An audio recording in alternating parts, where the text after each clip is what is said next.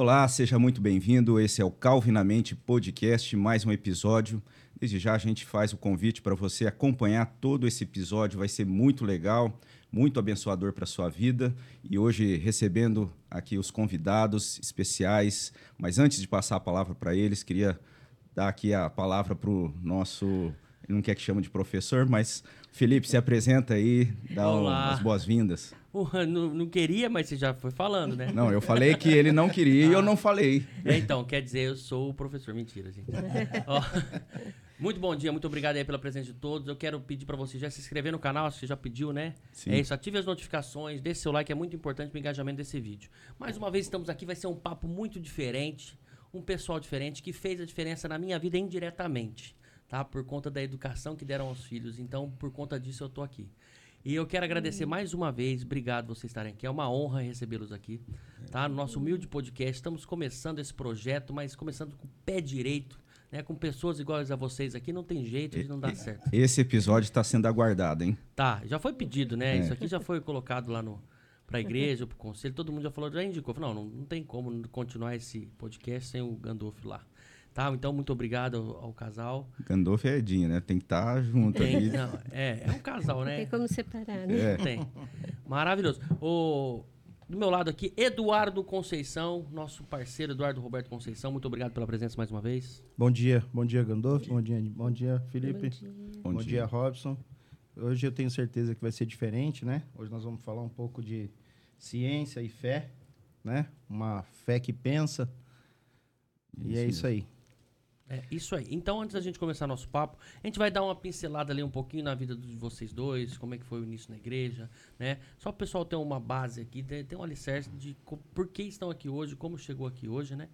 E, e, e começou. Nosso bate-papo é assim. Mas A- antes da gente começar, Ah. é isso, né? Aham. Fala de Eu- novo. É, eu ia passar a palavra para a Edinho, que ela até que- pediu para compartilhar um, um versículo aqui com a gente. Eu falei assim: não, vamos aguardar e já passa para todo mundo que estiver acompanhando, para todo mundo ser abençoado por esse texto da palavra de Deus. Eu estou muito feliz de estar aqui, porque é uma comunhão de irmãos e a gente tem a oportunidade de falar desse Deus maravilhoso que cuida das nossas vidas. Né? E o versículo de hoje que eu quero deixar para todos é: Recordo os feitos do Senhor, pois me lembro das tuas maravilhas da antiguidade. Considero também as tuas obras todas e cogito dos teus prodígios. Salmo 77, 11 e 12. Que Deus nos Amém. abençoe aqui. Amém, amém. E a Edinha tem até o fato do Gandolfo estar aqui com a gente, tem uma importância muito grande, e aí a gente passa a palavra para ele, ele já pode se apresentar e falar também de como tudo isso se deu e como ele chegou até aqui, chegou à igreja. Bom dia a todos, bom dia também a todos que nos assistem. Eu tenho o privilégio de estar participando com vocês disso, isso é muito gratificante para mim. Deixo um abraço aí para o Robson, para o Eduardo, para o Felipe, para o Fábio, para o pessoal da retaguarda, que é muito importante também neste programa. Dizer que eu nasci numa família pobre, eh, eu sou mais jovem de, quatro, de seis filhos, né? Eu tenho 75 anos, tenho uma irmã de 80 anos viva e um irmão de 92 anos que, graças a Deus, tem em perfeita, perfeitas condições de saúde. Eu acabei morando em casa de barro. Meus irmãos moraram quando eu nasci, em 1948. Nós já morávamos em casa de alvenaria. Bom, se fosse classificar hoje em que condições era a minha família, era uma família pobre, eh, da classe D, talvez. Não da E, mas da D. Eh, meu pai era um homem, uma das melhores pessoas que eu conheci neste mundo, apesar de ser ateu. Eh, ele trabalhava na roça, obviamente, era meieiro. Para quem não entende o que é meieiro, ele, o patrão dava a terra, emprestava a terra, ele comprava semente, ele cuidava da semente, e quando ele colhia, o, ele dividia pelo meio os mantimentos.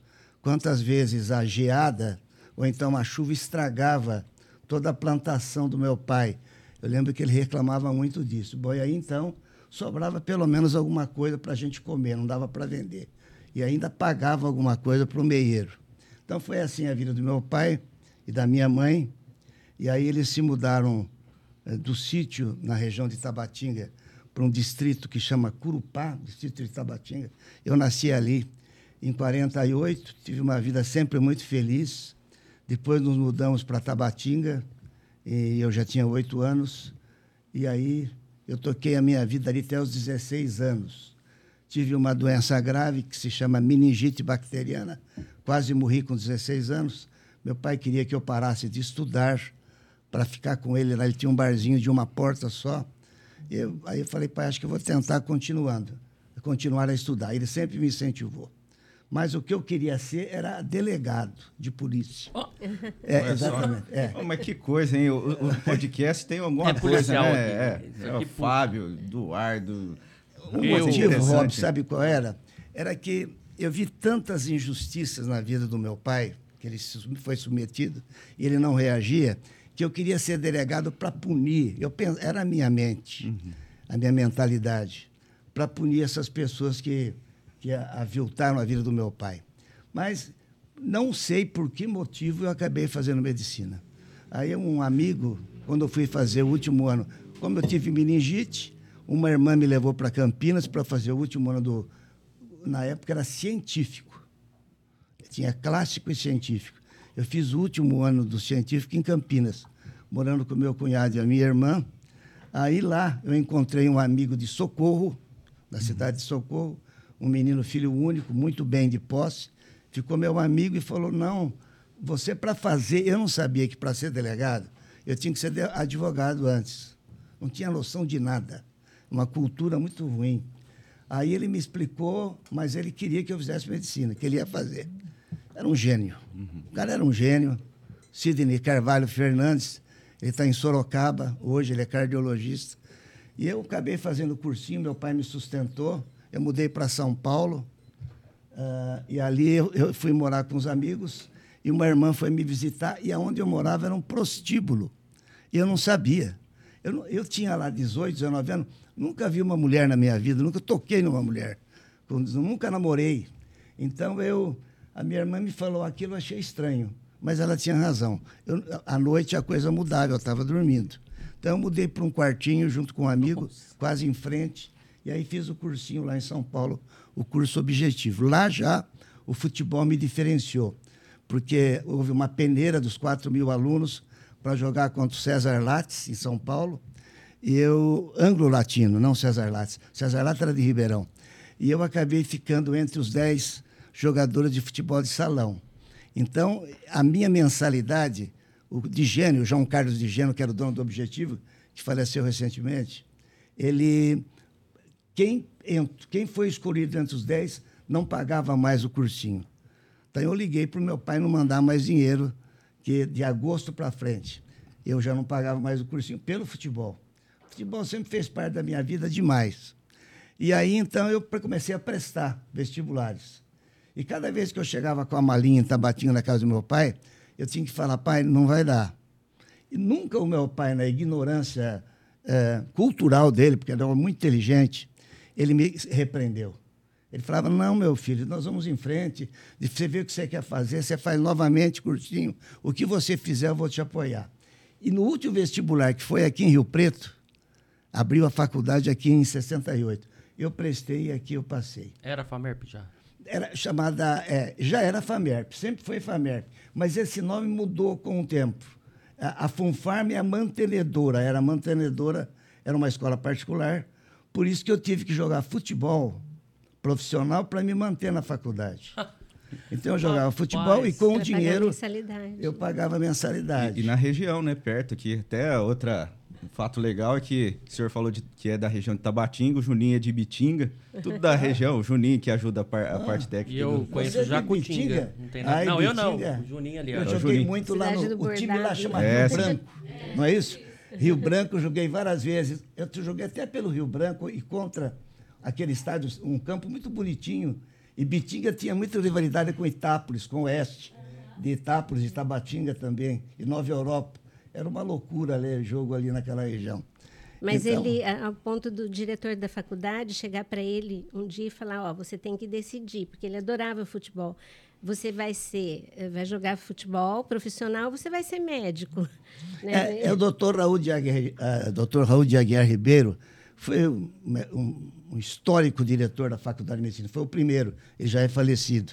Mas ele, quando eu falei para ele que eu não tinha condições de pagar a faculdade, que eu tinha que jogar, então ele conversou com, com o, uh, o senhor Anísio Haddad, essa avenida. Ele era o do, do, presidente do Rio Preto. E do, eu estava no América, eu já tinha acertado com a América, mas eu tinha que ficar em concentração e atrapalhar a faculdade. Então eles me emprestaram para o Rio Preto. E no Rio Preto, um diretor presidente lá do Mirassol, doutor Fleury Neto, foi até um treino e me levou para o Mirassol, onde joguei dois anos, 69 e 70. E o senhor jogava em qual posição? Eu era ponta de lança, era chamado meia direita. Meia direita. Era um jogador que eu voltava um pouco, por causa do meu tamanho, que não é grande, eu não ficava dentro da área, eu ia com a bola dominada. Então isso foi muito importante para a minha vida. E nessa época, assim, eh, tem o Sócrates, que era também ligado Sim. à medicina, o Tostão também, né? O Tostão e, também. O primeiro jogador médico que jogou no Brasil, que fez carreira, foi o Afonsinho. O Afonsinho revolucionou o futebol. Ele era do Botafogo do Rio, médico, uhum. e ele que interferiu no, na, no sistema de passe. Ele ficou um ano parado na justiça e venceu e melhorou condição, as condições dos jogadores de futebol. Depois veio um goleiro para o Corinthians chamado Marcial, que tá, era argentino e médico. E aí apareceu o Sócrates, o gênio de futebol que foi o Sócrates. Eu tive o privilégio de ter uma, não uma amizade, mas ter um convívio com o Sócrates. Joguei várias vezes os médicos daqui contra os médicos de Ribeirão. E eu tinha um contato assim bom com o Sox. E ele me deixou de herança dois filhos corintianos. Eu sou palmeirense. É uma boa herança. boa, é, boa herança. A melhor herança que o senhor pode deixar. E, e, tudo isso fora da igreja, né? Isso Não, tudo... sempre fora da igreja. Eu era a família toda católica. Eu tenho uma irmã até que fez teologia católica. E eu era um mau praticante da igreja, da, do catolicismo. Então aí eu, eu vim para Rio Preto. Eu não, tinha um irmão que era chefe de estação, engenheiro Schmidt. Esse meu irmão Sim. único. Eu morei com ele uns tempos e fundei uma república aqui com os amigos e cursei. E é, uma, uma outra coisa que me ajudou muito é que no terceiro ano nós fundamos um cursinho preparatório para medicina. Nossa. E aí então eu comecei junto ao futebol e mais o cursinho não depender quase do meu pai, que já tinha condições difíceis para me manter aqui. Olha. Então foram coisas, cursinho, futebol e o menos importante a medicina. Você vê que é interessante, ele veio de uma família católica e eu fui criada numa família evangélica. Eu fui batizada na nossa igreja, na presbiteriana, e na juventude eu não quis saber mais de igreja. Então eu não tinha conhecido Jesus. Olha que coisa interessante, não, né? Não tinha conversão. Não tinha de jeito nenhum. Tanto que nós nos casamos no pecado. Quando eu conheci o Gandolfo, foi nessa época que ele fundou o cursinho. E ali nós começamos a namorar. E, e não obedecendo a palavra de Deus, tivemos relações antes do casamento. É, veio o Henrique, uma benção do Senhor, o Henrique herança, é o mais velho. É o mais velho. Mas foi uma vida muito tumultuada, porque a gente tem a consequência do pecado. E a minha família era assim: meus, meu pai a família toda era da congregação cristã. Oh, e a minha Deus. mãe, hum. a minha mãe era da presbiteriana. Então eles uh, começaram a namorar e ele foi para presbiteriana. E todos os eu e meus irmãos nascemos na presbiteriana, fomos batizados ali, mas eu fui alcançada quando o Ricardo, que é o nosso terceiro filho, tinha meses, né, Gandolfo? É, o meu sogro, seu Paulo, ele era da nossa igreja, ele foi presbítero e é fundador da CELB. Era um dos fundadores da CELB. Era um homem que admirava muito, com os defeitos que todos nós temos, mas que era um homem de Deus. Então, aí eu conheci a Edna num retiro que o cursinho fazia. Eu era professora, era aluna. Se bem que eu dei poucas aulas para você. Não, já... eu não, eu não tive aula com você é. no cursinho, eu já era porque médico. já estava é, parando. Ela que te deu aula, vai. Era, era, aí, num, numa reunião do cursinho... Num churrasco no, do tinha um, cursinho. um churrasco anual. Eu, eu conheci o irmão dela, que era meu aluno de medicina aqui na faculdade, falava muito dela, e quando eu a conheci, me despertou muito o interesse para ela. No mesmo dia, eu tinha uma lábia muito boa, porque eu era jogador de futebol e professor de cursinho. Boleirão, É, né? boleirão, boleirão. Sei, sei. Mas boleirão pesado. Sei. Aí a Edna foi comigo no, no Cine São José, não existe mais. Assistimos, não lembro o filme, acho que era Ben-Hur. E foi- ela tossia muito no cinema. Na época eu fumava. Aí eu falei, mas por que que você tosse tanto? Aí ela confessou que esporadicamente fumava. Então eu falei para ela, vou largar de você. Eu não casaria com uma mulher que fuma porque eu não fumo. É só por isso. É, eu não tinha noção na época, só da parte médica que fazia mal. Não por causa da igreja, por causa da religião. E ela não ia perder um cara como eu. Imediatamente, Ela não ia deixar passar, né? ela te- teve todo o estímulo para parar de fumar e nunca mais fumou na vida, graças a Deus. Aí nós nos casamos, então, no pecado mesmo. E tem, tem uma, uma questão assim que é, a gente, acho que todo mundo gostaria de estar de, é, tá aprendendo a respeito desse, é, dessa questão da família, como tudo isso se deu. Mas acho até que o senhor ia falar, né? Que teve uma passagem assim que eu lembro do senhor contar, do senhor chegar, né? Quando, como foi a chegada do senhor ali na igreja, né? Como foi essa. Foi- é isso daí, Robson, é um negócio muito interessante para a minha vida. É, a- a- a- quando a gente se casou, nós nos casamos na igreja católica, que eu era católico e ela não era evangélica. E ele, ele era assim, rígido. Tinha que ser do jeito dele. Continua assim, infelizmente. É, o que aconteceu? Mas eu não tinha Jesus. A né? Edna estava grávida, não tinha opção. Tinha que casar comigo. É, eu tinha que casar com ela, porque meu pai nunca admitiu de a gente engravidar. Mas ele não sabia que estava grávida. Quando ele me perguntou, porque nós começamos a namorar em abril de 75 e casamos em setembro de 76. Quando eu fui falar com ele, ele me perguntou: algum problema? Eu falei: nenhum problema.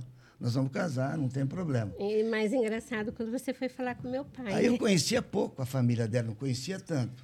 As nossas famílias não se conheciam direito. E aí eu fui falar com o seu Paulo e disse que eu queria casar. Isso em julho. Ela grávida.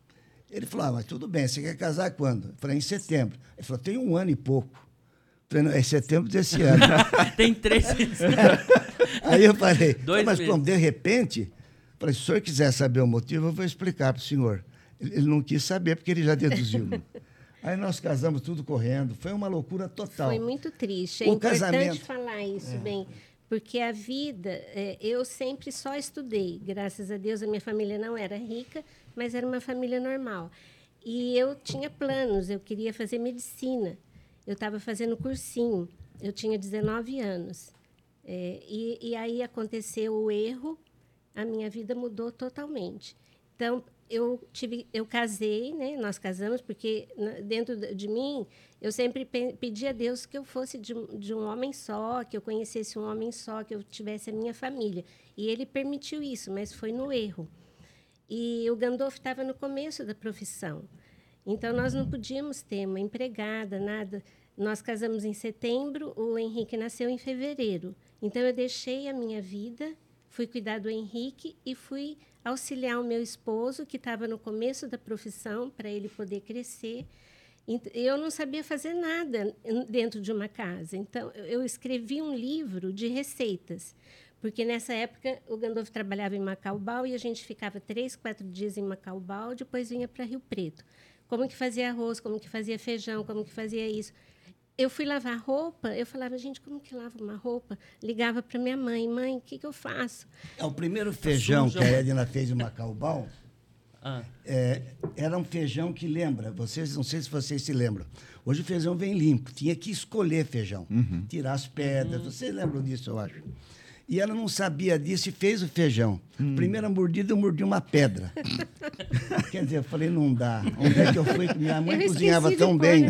eu tinha uma história dessa aí, minha irmã catando feijão, pegou e separou, cozinhou as pedras e jogou Cozinhou fora. minha irmã. Minha mãe falou: Não, não sabia, mãe. E aí ela não sabia fazer café, por exemplo. Nada. Hoje sabia. é a melhor cozinheira que eu vi na minha vida. Nossa. Muito melhor que a minha mãe. É um exagero que a Edna faz de comida boa hoje. E eu ali naquele instante, era uma vida difícil, porque a gente dormia no chão. Eu era médico, estava começando. Mas o meu pai era seu Tesco, morava em Tabatinga, numa casa humilde. Que conhecimento que Rio Preto tinha de mim? Zero. Eu montei um consultório com os amigos e em um ano não tive nenhuma consulta. Fechei o consultório. Era ali perto da Cirandinha. Aí, daí uns tempos, abrimos um consultório aqui na Avenida Badi Baciste, aí deu uma melhoradinha. Como eu trabalhei em várias empresas como médico do trabalho, tenho um diploma, Pandim, Longo, Pelinson, no Itamaraty eu fui contratado em carteira. Trabalhei 30 anos no Expresso Itamaraty como médico, cuidando dos motoristas, dos cobradores, do mecânico, onde fiz uma grande amizade. Aí o nome foi expandindo. E aí a clínica começou a melhorar. Mas eh, a gente dormia, ô Felipe, a gente estendia um, um, Um edredom. um edredom no chão, no chão e dormia no chão. Nós não tínhamos cama no começo. Olha. Então, foi uma loucura. Nós dividimos nossos móveis em 12 vezes de uma casa lá em Mirassol, nós fomos comprar, né? É. Dividimos, pagamos, é uma loucura, mas sem sofrimentos maiores. Mas eh, os filhos foram vindo muito rápido, né? Eh, veio o Henrique em 77, o primeiro, o Alexandre em 78, o Ricardo em 80, depois o Augusto, eu coloquei o Dil, ele, eh, cinco anos a gente fica com o Dil, tirei o Dil e engravidei do Augusto. É, nós, nós aí nós percebemos que nós tínhamos que bater a nossa roupa íntima, não Separada. junto na, na máquina, tinha que separar, porque qualquer Tava- coisinha tava Eu pensei que você estava atrás de uma menina. Tava Também. Né? Tava também. Também. Ela tinha nome já. Como é que era o nome, Edna? Tabata. Tabata, seria Tabata. E cada vez, quando o Ricardo nasceu, eu tive que ajudar a cesariana, porque chovia muito e o auxiliar não chegou. E, e o colega, bom, eu tive diarreia, uma loucura. Nossa. A tensão que eu fiquei. Mas quando ele abriu, foi tudo cesariana. Quando ele abriu o útero para tirar, tirou a cabeça, falei, ela vem a menina, que saiu o ombro. Falei, é homem, um, um ombro desse tamanho. Então o aí veio o maior, terceiro né? e o quarto homem. E é o maior, né? Ele é o mais maior, alto. é o mais alto. E aí, então, é, Na ah, o que aconteceu? do Ricardo, a gente começou... Não, o casamento horrível. Relacionamento horrível. Em todos os aspectos. Na vida íntima, sexual, no relacionamento de Na marido e mulher. comunicação. na- tudo muito ruim por causa do pecado. Mas nós não sabíamos. Porque como eu não tinha o Espírito Santo e nem ela, nós não tínhamos a noção de que o pecado atrapalhava a nossa vida. Quando eu chamei a mãe da Edna com três filhos para me separar dela, para levar de volta a mulher, Olha isso. a tristeza bateu no meu coração que o meu pai estava vivo. E ele falou: Você não pode se separar nunca. A mulher é uma só. Você não tem a outra mulher.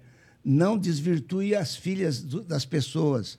Eles têm pessoas que os ama, por favor. Esse é o ensinamento do meu pai. Quando eu tive que falar isso, foi um dos dias mais tristes da minha vida. E eu não Mas aí, isso. aí o que aconteceu? Aconteceu que eu estava com uma prima minha, eh, sabe o Samuel Diácono da igreja? É a irmã dele, ela faleceu de Covid, mas era uma prima muito querida. E nós tivemos os filhos mais ou menos perto. E ela estava um dia em casa e eu nunca tinha falado nada para ninguém que eu estava passando essa situação com o Gandolfo. Mas me abri com ela. E ela olhou para mim, ela era bem calma, falou: Mas Edinha, e Jesus? Onde está Jesus na tua vida? Ali foi um- o ponto de- do Espírito Santo tocar no meu coração. Falei, meu Deus, o que está acontecendo comigo? Então, naquele dia, eu não vi a hora de organizar a casa, pôr as crianças para dormir, o Gandolf dormir. Aí eu fui num quarto que eu tenho do lado do meu, eh, do meu quarto, quartinho de vestir, me ajoelhei ali e comecei a chorar, não conseguia nem falar. E depois eu falei, Senhor, me perdoa, quanta coisa errada, como eu, eu saí do teu caminho, né? E, e eu sempre fui, o meu temperamento mais calmo, assim, eu pago para não brigar, então eu não enfrentava o Gandolf. E nesse dia eu falei, eu quero voltar para a igreja, mas o Gandolf não vai deixar. Eu tinha certeza que ele não ia deixar eu voltar para a igreja, porque ele é bem autoritário. Mas Deus me deu tanta força que eu cheguei para ele e falei, bem, eu vou na igreja, eu quero voltar na minha igreja, eu vou levar as crianças. Ele falou, tá bom. Eu não acreditava que ele tinha concordado. É E porque para mim tudo tá bom. Desde que ela ficasse longe, já estava bom. Então ela foi para a igreja, foi uma beleza. Eu concordei. É. Não tinha a mínima noção do que era igreja presbiteriana. Aí, Na católica eu ia pouco. Nunca tinha entrado lá. Nunca tinha entrado. Mas comecei a levá-la, tinha um carro só, deixá-la com as crianças e ia para o hospital fazer as visitas. Ou, muito esporadicamente, ali na igreja da Basílica de Nossa Senhora Aparecida, eu ia na, na missa, ficava lá atrás, mas isso raro. Não, eu não, não era católico praticante. E aí, eu, por que, que eu fui na, na Igreja Presbiteriana Central? Porque eu comecei a ter ciúme da Laila. O problema não foi buscar Deus nunca. Pô, eu fui, ele foi lá buscar, não. Fui lá para ver como é que estavam sendo tratados meus filhos e a Edna, onde é que ela estava. Não avisei, deixei ela. Você vê como a gente é hum. perspicaz na coisa errada. E voltei em seguida, daí uns minutos, fui extremamente bem recebido. Quis ver os meus filhos, eles estavam na salinha lá embaixo, com uma professora. A Deca. A Deca. Deca, Deca. tia Deca. Tia, é. Uma pessoa maravilhosa. Nós estamos falando de quando, mais ou menos? Quando... 81. 81. É, o, o, o, Ricardo tinha um ano. E foi quando eu agredi a Edna com o Ricardo no colo. E ele, então eu entrei e vi. Ela falou, senhor quem? Ela me conhecia, ela era minha cliente. Falei, não, eu só vim ver meus filhos, eles estavam sentados no som, uma paz. Aí eu falei, onde é que está minha mulher? Subi a escadinha, estava tendo uma classe de casais, eram seis casais, e a Edna sozinha. E aí o Moisés estava dando, o presbítero Moisés, que já era meu cliente também. Ô, oh, Gandolfo, entra, senta. Eu não tive saída, sentei. Sentei ao lado da Edna, e ele era 12 de outubro, dia Nossa. de Nossa Senhora Aparecida. Lembro o dia. É, é. E aí ele começou, ele continuou a aula que ele estava dando sentado. E eu falei, pô, ele estava falando sobre idolatria da Igreja Católica. E eu fiquei revoltado porque eu era católico. Eu, no meu temperamento, eu já entrei em atrito com ele. Ele falou, não, eu vou parar de dar aula, você tem razão. Eu vou dar a Bíblia, você continua. Desde que você fale dentro da Bíblia, fica à vontade. Moisés é muito sábio sempre. Foi de uma importância na dele. nossa conversão, ele é marinês, fenomenal. E aí eu falei, não, eu não, nunca abri isso na minha vida. O senhor pode continuar. E aguentei. Só que eu saí dali revoltado, Robson, e fui comprar livro da ele, Bíblia. Ele comprou uma coleção, versículo uma por coleção, versículo. Da Bíblia. Louco, vou estudar. Começou a estudar. Para rebater pra... ele. Só. Só. Só. Só. Jogador de Vou bola. devolver. Do mundo. Eu quero, de, quero pegar esse cara na curva. Me preparei, mas preparar o quê, né? Sem o Espírito Santo nada entra. Você não acaba não entendendo. Mas aí eu comecei a frequentar mais a igreja. Até que num culto que o pastor Maurílio, lá de Tanabi, Cavaleiro, Cavaleiro e a Eorli, a esposa dele, estava prestando a Deus, eu assistindo com ela, eu fui levado à frente na hora do apelo. Eu fui levado. Eu, eu, eu não sou assim esotérico, nenhum, mas eu, alguma coisa me levou. É, eu não acreditava, porque a gente tem histórias na igreja de mulheres que oraram anos para os maridos serem convertidos, né? E nas minhas orações eu, eu pedia junto com as crianças, a gente orava junto eu falava, Senhor, alcance o coração do Gandolf, porque é muito difícil viver um na igreja e o outro fora. E eu não queria que demorasse muito tempo. Eu sempre pedia isso para o Senhor. E, e, e, Deus alcançou o coração dele logo. Acho que dois anos depois de eu estar na igreja, ele foi alcançado. A gente tem que agradecer publicamente ao reverendo Álvaro, que já faleceu, é, que é uma pessoa amada na igreja, que teve uma sabedoria. Quando a Edna perguntou para ele o que, que eu faço que o meu marido não é crente? De vez em quando ele, ele quer que eu falte ao culto para ir no Cine São José. Ele falou: você vai ao Cine São José. Você tem que respeitar o seu marido, a família. Você vai ao cinema e fica orando lá dentro por ele. E ela fazia isso. Tudo ensina. Não, não vai, grita, você tem direito. Não, não, não. Respeite o seu marido. Porque ele sabia que o marido é a cabeça da mulher, na Bíblia. Então, depois de um tempo, eu fui amolecendo, porque a palavra, até que nesse dia da conversão, aí eu fiz minha profissão de fé, e lá na faculdade, as coisas eu já, eu já fazia. Eu sou contratado professor da Faculdade de Medicina desde 1 de outubro de 75. Formei em 73 virei professor. É, já era 90 e pouco, 91, é, eu fui convidado para ser diretor da Faculdade de Medicina. Eu não tinha nenhum título, nenhum conhecimento, um homem de uma vida pobre, não tinha projeção social em Rio Preto. Achei estranho aquilo tudo. Nunca pedi para ser.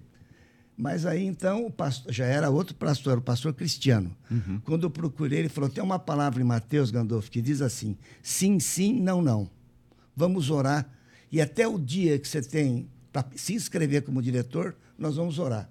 Deus vai responder. E aí começaram os debates dos diretores que queriam ser com os alunos e professores. Eu participando, eu era o menos preparado, menos sem projeção, menos, menos clínica em Rio Preto. E foi, eu fui debatendo. Fui debatendo, mas eu já era crente. Até que dois eh, desistiram quando viram eu falar e os alunos me apoiarem. eh, eles, eles, muito mais graduados que eu, desistiram. Aí eu falei, pastor, ele falou: bom, a resposta de Deus está aí. Vai lá, se inscreva. Aí eu fui eleito como uma candidato único, eleito com mais de 80% dos votos. E ninguém acreditava, os meus amigos, profe- que eu seria diretor. Você vai ser diretor? Eu falei, não, eu já sou. Fui eleita. Quando eu fui assumir com a Edna, foi pouca gente, que a escola estava fechando. Endividada. Olha o que o Deus faz. Eu era de- eu não estou fazendo falsa modéstia aqui, não. Eu era despreparado, com uma cultura pequena, medicina muito razoável, não tinha bens nenhum, não tinha vida social em Rio Preto, já era evangélico, que tem uma certa rejeição, e Deus me elegeu. Aí eu senti a presença de Deus. Aí eu cresci, falei com o conselho de pastores, cada dia ia, cada dia ia um pastor orar comigo. Na diretoria, diretoria. lá da faculdade. Maurílio, Willy, Moisés, Ivan, foi começo, e todos os pastores de qualquer denominação. E aí eu fui falar com o governador Fleury, levei meus filhos e falei, eu vim aqui em nome de Deus, governador. Ele falou, eu não estou entendendo o que você está dizendo. Não, eu vim aqui impulsionado pelo amor de Deus, que eu não tenho condições de ser diretor e agora eu já sou. Então, ele, de uma maneira miraculosa, Deus tocou o coração dele, ele só me ajudou fez um termo eh, de eh, aditivo com a faculdade do governo, a faculdade era particular, e começou a dar dinheiro, levantou o hospital de base. Quando eu saí, sete anos depois de diretor, eu deixei 4 mil funcionários, estava fechado, e deixei 12,5 milhões de dólares em caixa. Se vocês me perguntarem, você desviou alguma coisa? Vocês creem como eu, só Deus é que sabe. Eu confesso para vocês diante de Deus que não. Mas é só Deus que sabe a verdade, não? Então eu estou dizendo uma confissão minha. Então aí Deus me exaltou do nada. Se era um cara que não poderia ser diretor ali, era eu. Fui um péssimo aluno, não tinha nenhuma vida social, não tinha poder econômico, não tinha clínica grande. E é tão sonhada a estadualização, porque o tanto que ele sofreu para pagar a faculdade, que ele fez essa faculdade quando era particular. E ele lutou uma vida né, para conseguir pagar a faculdade. E ele queria, e era o sonho de todos os alunos, que ela se tornasse eh, Pública. pública. Essa virada de chave, então, se dá nisso, da, da 1994. FAMERP, da FAMERP hoje ser essa Estadual. faculdade estadual. Aí foi o, o, o- o start para que a, a- nós nos. Eu, aí eu conversava com o reitor de universidade, com o ministro, com toda a minha falta de sapiência. Eu conversava normalmente porque a palavra de Deus diz: vai que eu coloco nas suas, na sua boca. E eu ia. Vamos lá, e a palavra saía, e eu me explicava do meu jeito, e a coisa só foi crescendo. Só foi crescendo. Eu tinha um dado que eu queria falar a respeito disso. Bom, eu, eu levei uma vez o coral, diretor, o coral da Igreja Batista, um dos melhores corais de Rio Preto, para tocar lá, fiz propaganda, só foi eu e a Edna assistir. Você vê aí, apareceram alguns evangélicos lá, mas o pastor foi muito sábio. Ele disse, Gandolfo, nós vamos tocar para Deus. Não muda nada. Vamos fazer a cantata. Fizemos a É, cantata final lá. de ano. Então, era uma luta muito grande. E esse ponto que o senhor falou é da questão da rejeição, né? Desde lá do começo, quando o senhor estava concorrendo ali, é, então o senhor colocou que é, existe essa rejeição e isso se dá até assim. A gente queria passar amanhã aqui conversando, não vai faltar assunto, tem muito assunto. Acho que a gente vai ter que, não tem jeito, Eu vai ter que é que o ter um outro. melhor convidado de podcast. Ma- Mas é isso. Sempre vai melhorando, É. mas esse aqui é o É. ápice.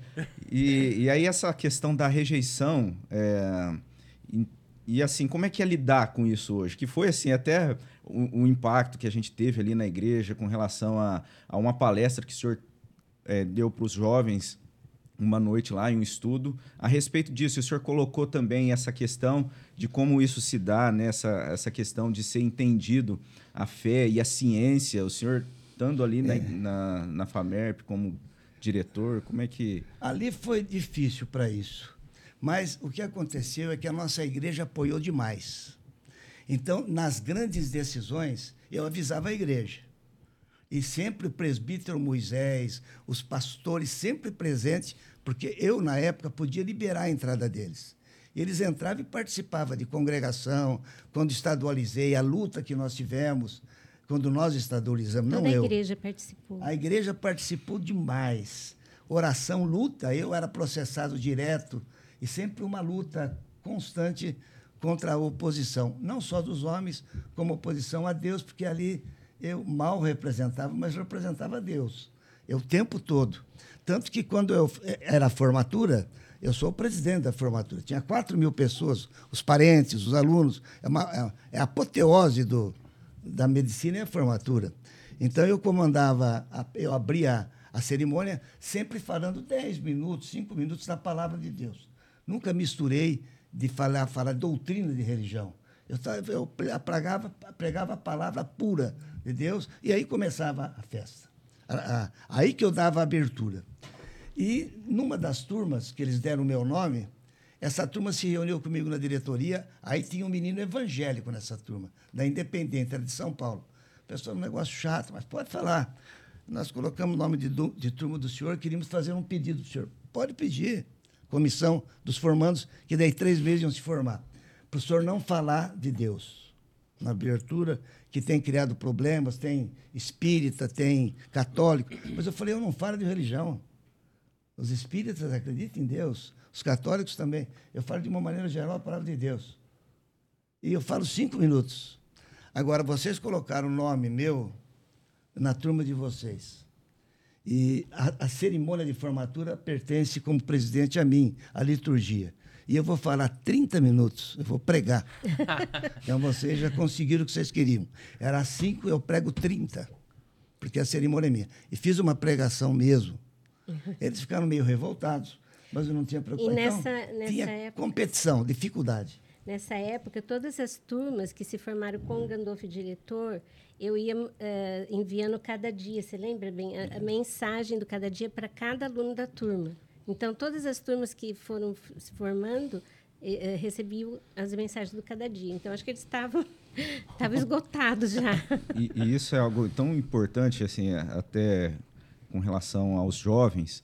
É, lá na igreja a gente tem uma quantidade grande de jovens estudantes, muitos deles na área da ciência, né, estudando é, medicina. medicina. e outras áreas ligadas à ciência. E, e, como é que é lidar com isso, né? A questão dessa separação. Como é que o senhor trata isso? E até, assim, quando o senhor falou ali a respeito da palestra, foi algo muito impactante ali para os jovens, foi algo, assim, que trouxe essa tranquilidade, né, de deles entenderem que a fé deles não é algo divorciado da, da ciência, né? E, e... É, aí é o seguinte, há uns tempos atrás era mais fácil falar durante as aulas que eu dou da palavra de Deus. Hoje está mais difícil. Bem recentemente eu tive problemas lá de querer comparar uma evolução das vias bilhares, como é que Darwin ia explicar aquilo? Não tem jeito, o negócio é muito perfeito. A perfeição vem de Deus. Toda dádiva boa vem de Deus. E isso daí criou um problema, quase que eu vou para um julgamento. Ele teve lá, fui avisado antes por uma pessoa que me chamou do lado e falou: cuidado que eles estão gravando. Falei, não, tá tudo bem. Então, existe, as coisas estão ficando mais difíceis. Hoje está difícil, mas. A essa, fé vai esfriar de quase todos. Essa separação do, uh, por sermos crentes é muito difícil uh, de você conviver. O Gandolf tinha amigos que não eram crentes quando ele se converteu. Então, o apelido dele era Beato Saul, por causa de uma de novela, uma né? novela que teve da Globo. aí, que ele virou um beato. E nós viajávamos muito, porque ele jogava futebol é, pela Sociedade de Medicina. E, e esses amigos, nós convidamos para ir para a igreja quando Deus nos alcançou. Eles foram uma ou duas vezes, mas de, dessa turma, só a esposa de um que permanece é. na nossa igreja, que é, é a Heloísa Tramonte. Mas todos se afastaram de nós. Isso foi muito visível na nossa vida. Não que eles perdessem a amizade. Não. Eles me respeitam, gostam de é, mim, e eu muito deles amizade, também. Mas, mas a convivência a, mudou. Você né? já não é chamado para mais nada, né? sabe? A gente não tem. Mas embora essa, essa dificuldade, quando a gente é, até assim a gente tem essa essa possibilidade de confiar, de com toda tranquilidade, porque a palavra de Deus, né, as escrituras, elas não, ela não está subjugada à ciência. Sim. E sim o contrário, né? É. E, e isso traz, traz muita tranquilidade, Segurança, segurança. sem- sem dúvida. pra- Nunca eu me envergonhei do evangelho, nunca me- isso me bloqueou. É a pregação de ontem, no culto da manhã do pastor Misael. O sofrer por causa de Cristo. A gente sempre teve essa consciência. E quando Cristo colocou o Gandolfo como diretor, o que que foi a primeira coisa que o Espírito Santo colocou no nosso coração? Bem, vocês se preparem, que vão vocês vão ser bajulados até. E sim, pessoas que nem olhavam na tua cara começavam a bajular. Impressionante. Mas quando você sair, ninguém mais vai te olhar. Eles sabiam o aniversário do meu cachorro, tinha festa. Hoje, eles não sabem nem meu nome mais. Então, É isso é, incrível, normal. né? Isso Isso eu é- estava preparado, porque eu sabia que A gente eu... sabia que estava ali para ser usada por Nós Deus, somos um né? pouco assim também, não é porque a gente é evangélico, é diferente, nós somos humanos. Mas isso a gente se preparou, não me causou nenhum problema. Tanto que eu pedi demissão dois anos antes, o governo me reconduziu. Eu tive que voltar por imposição. Aí o, o governo, o coronel Targas era comandante da Polícia Militar aqui. E ele era sempre foi meu grande amigo, ele é evangélico. E um dia no almoço eu pedi demissão para o governador Covas, é um direito, fui embora. Ele foi lá em casa e mandou, fala, fala, coronel, o que, que foi? Bom, você tem duas possibilidades. Voltar a ser diretor ou ser preso. Estou pondo a roupa, estava sem camisa. Falei, vou voltar a ser diretor. Falei, a ordem governamental, ele não aceitou a sua quarta. Você tem que voltar a ser diretor, tampão, por mais dois anos que você foi eleito. Voltei. Tive que voltar. Tirei o diretor, aí ele falou, não saio. Aí o coronel falou, o senhor vai receber um telefonema. Palácio ligou e falou, o senhor sai já. Ele saiu, eu voltei a ser diretor mais dois anos. Rapaz, o senhor vai falando, vai falando, a gente. Você escutou cada nome já aqui, gente, É. nessa mesa. Que assim, vamos, vamos ser sinceros, o senhor é uma referência, é um privilégio, né, estar aqui hoje. E, e eu sempre falo isso pra minha esposa. eu Falei, nossa, o Ricardo, que é o mais chegado a gente, fala, nossa, tem um privilégio, né? E, e, eu, e a minha dúvida é essa.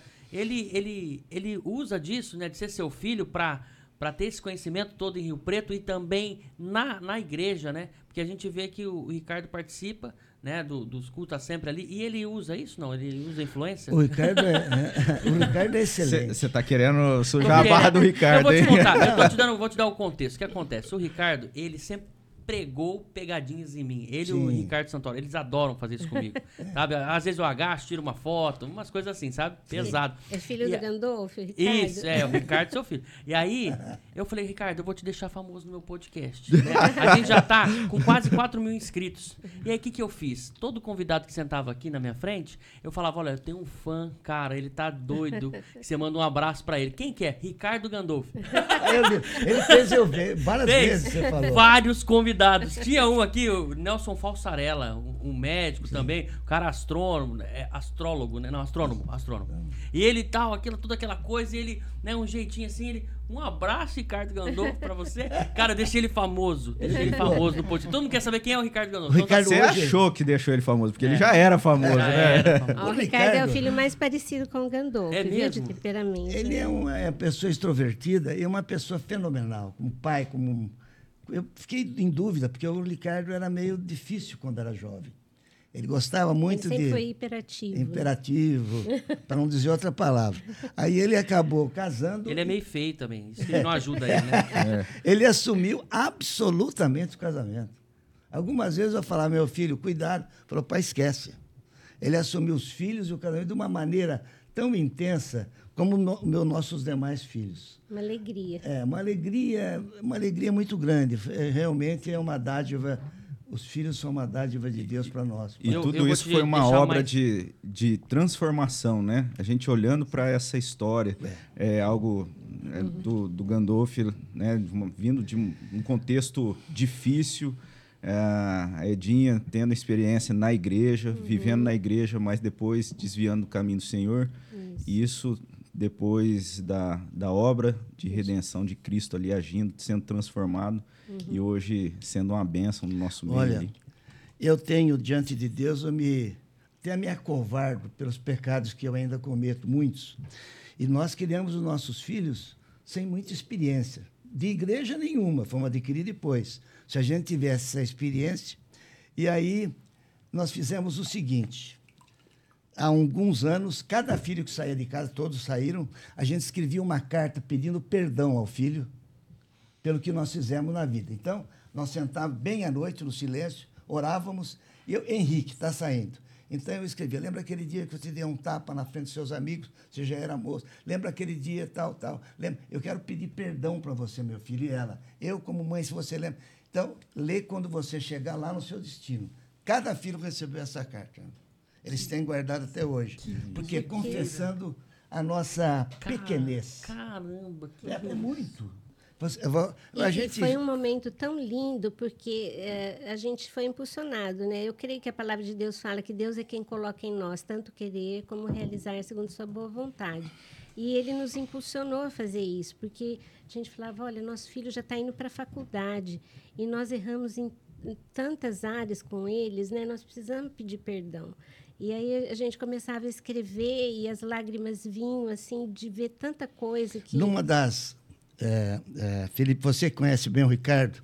Quando adolescente, nós éramos chamados direto na diretoria do colégio. Bom, a Edna ia, porque eu estava sempre correndo. Desde o maternal. Até que fizeram uma reunião de pais e mestres para falar dos defeitos. E ele estava no meio. Então, o colégio era em frente ao shopping, Rio Preto. Era ele o ângulo. A sala de aula dele era o shopping, não era o colégio.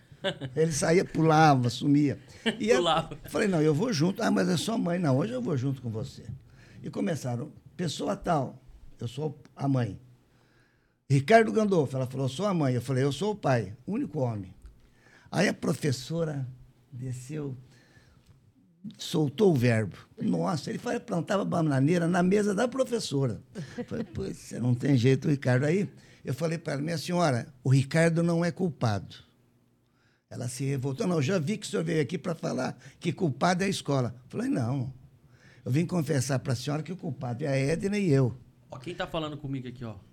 É ele aí. Ele, estão indo bem? Como é que tá aí? Eu preciso ver. Eu falei, não, fica aí. Mas Você, você falou pra ele que tá queimando o filme dele não, aí não, ou ele não? tá falando bem aqui. Vamos falar do sério. Aí ele, ele disse o seguinte: eu falei, minha senhora, ele não é o culpado. Eu já vi. O senhor veio aqui para dizer que é a escola, que eu sou culpado. Não.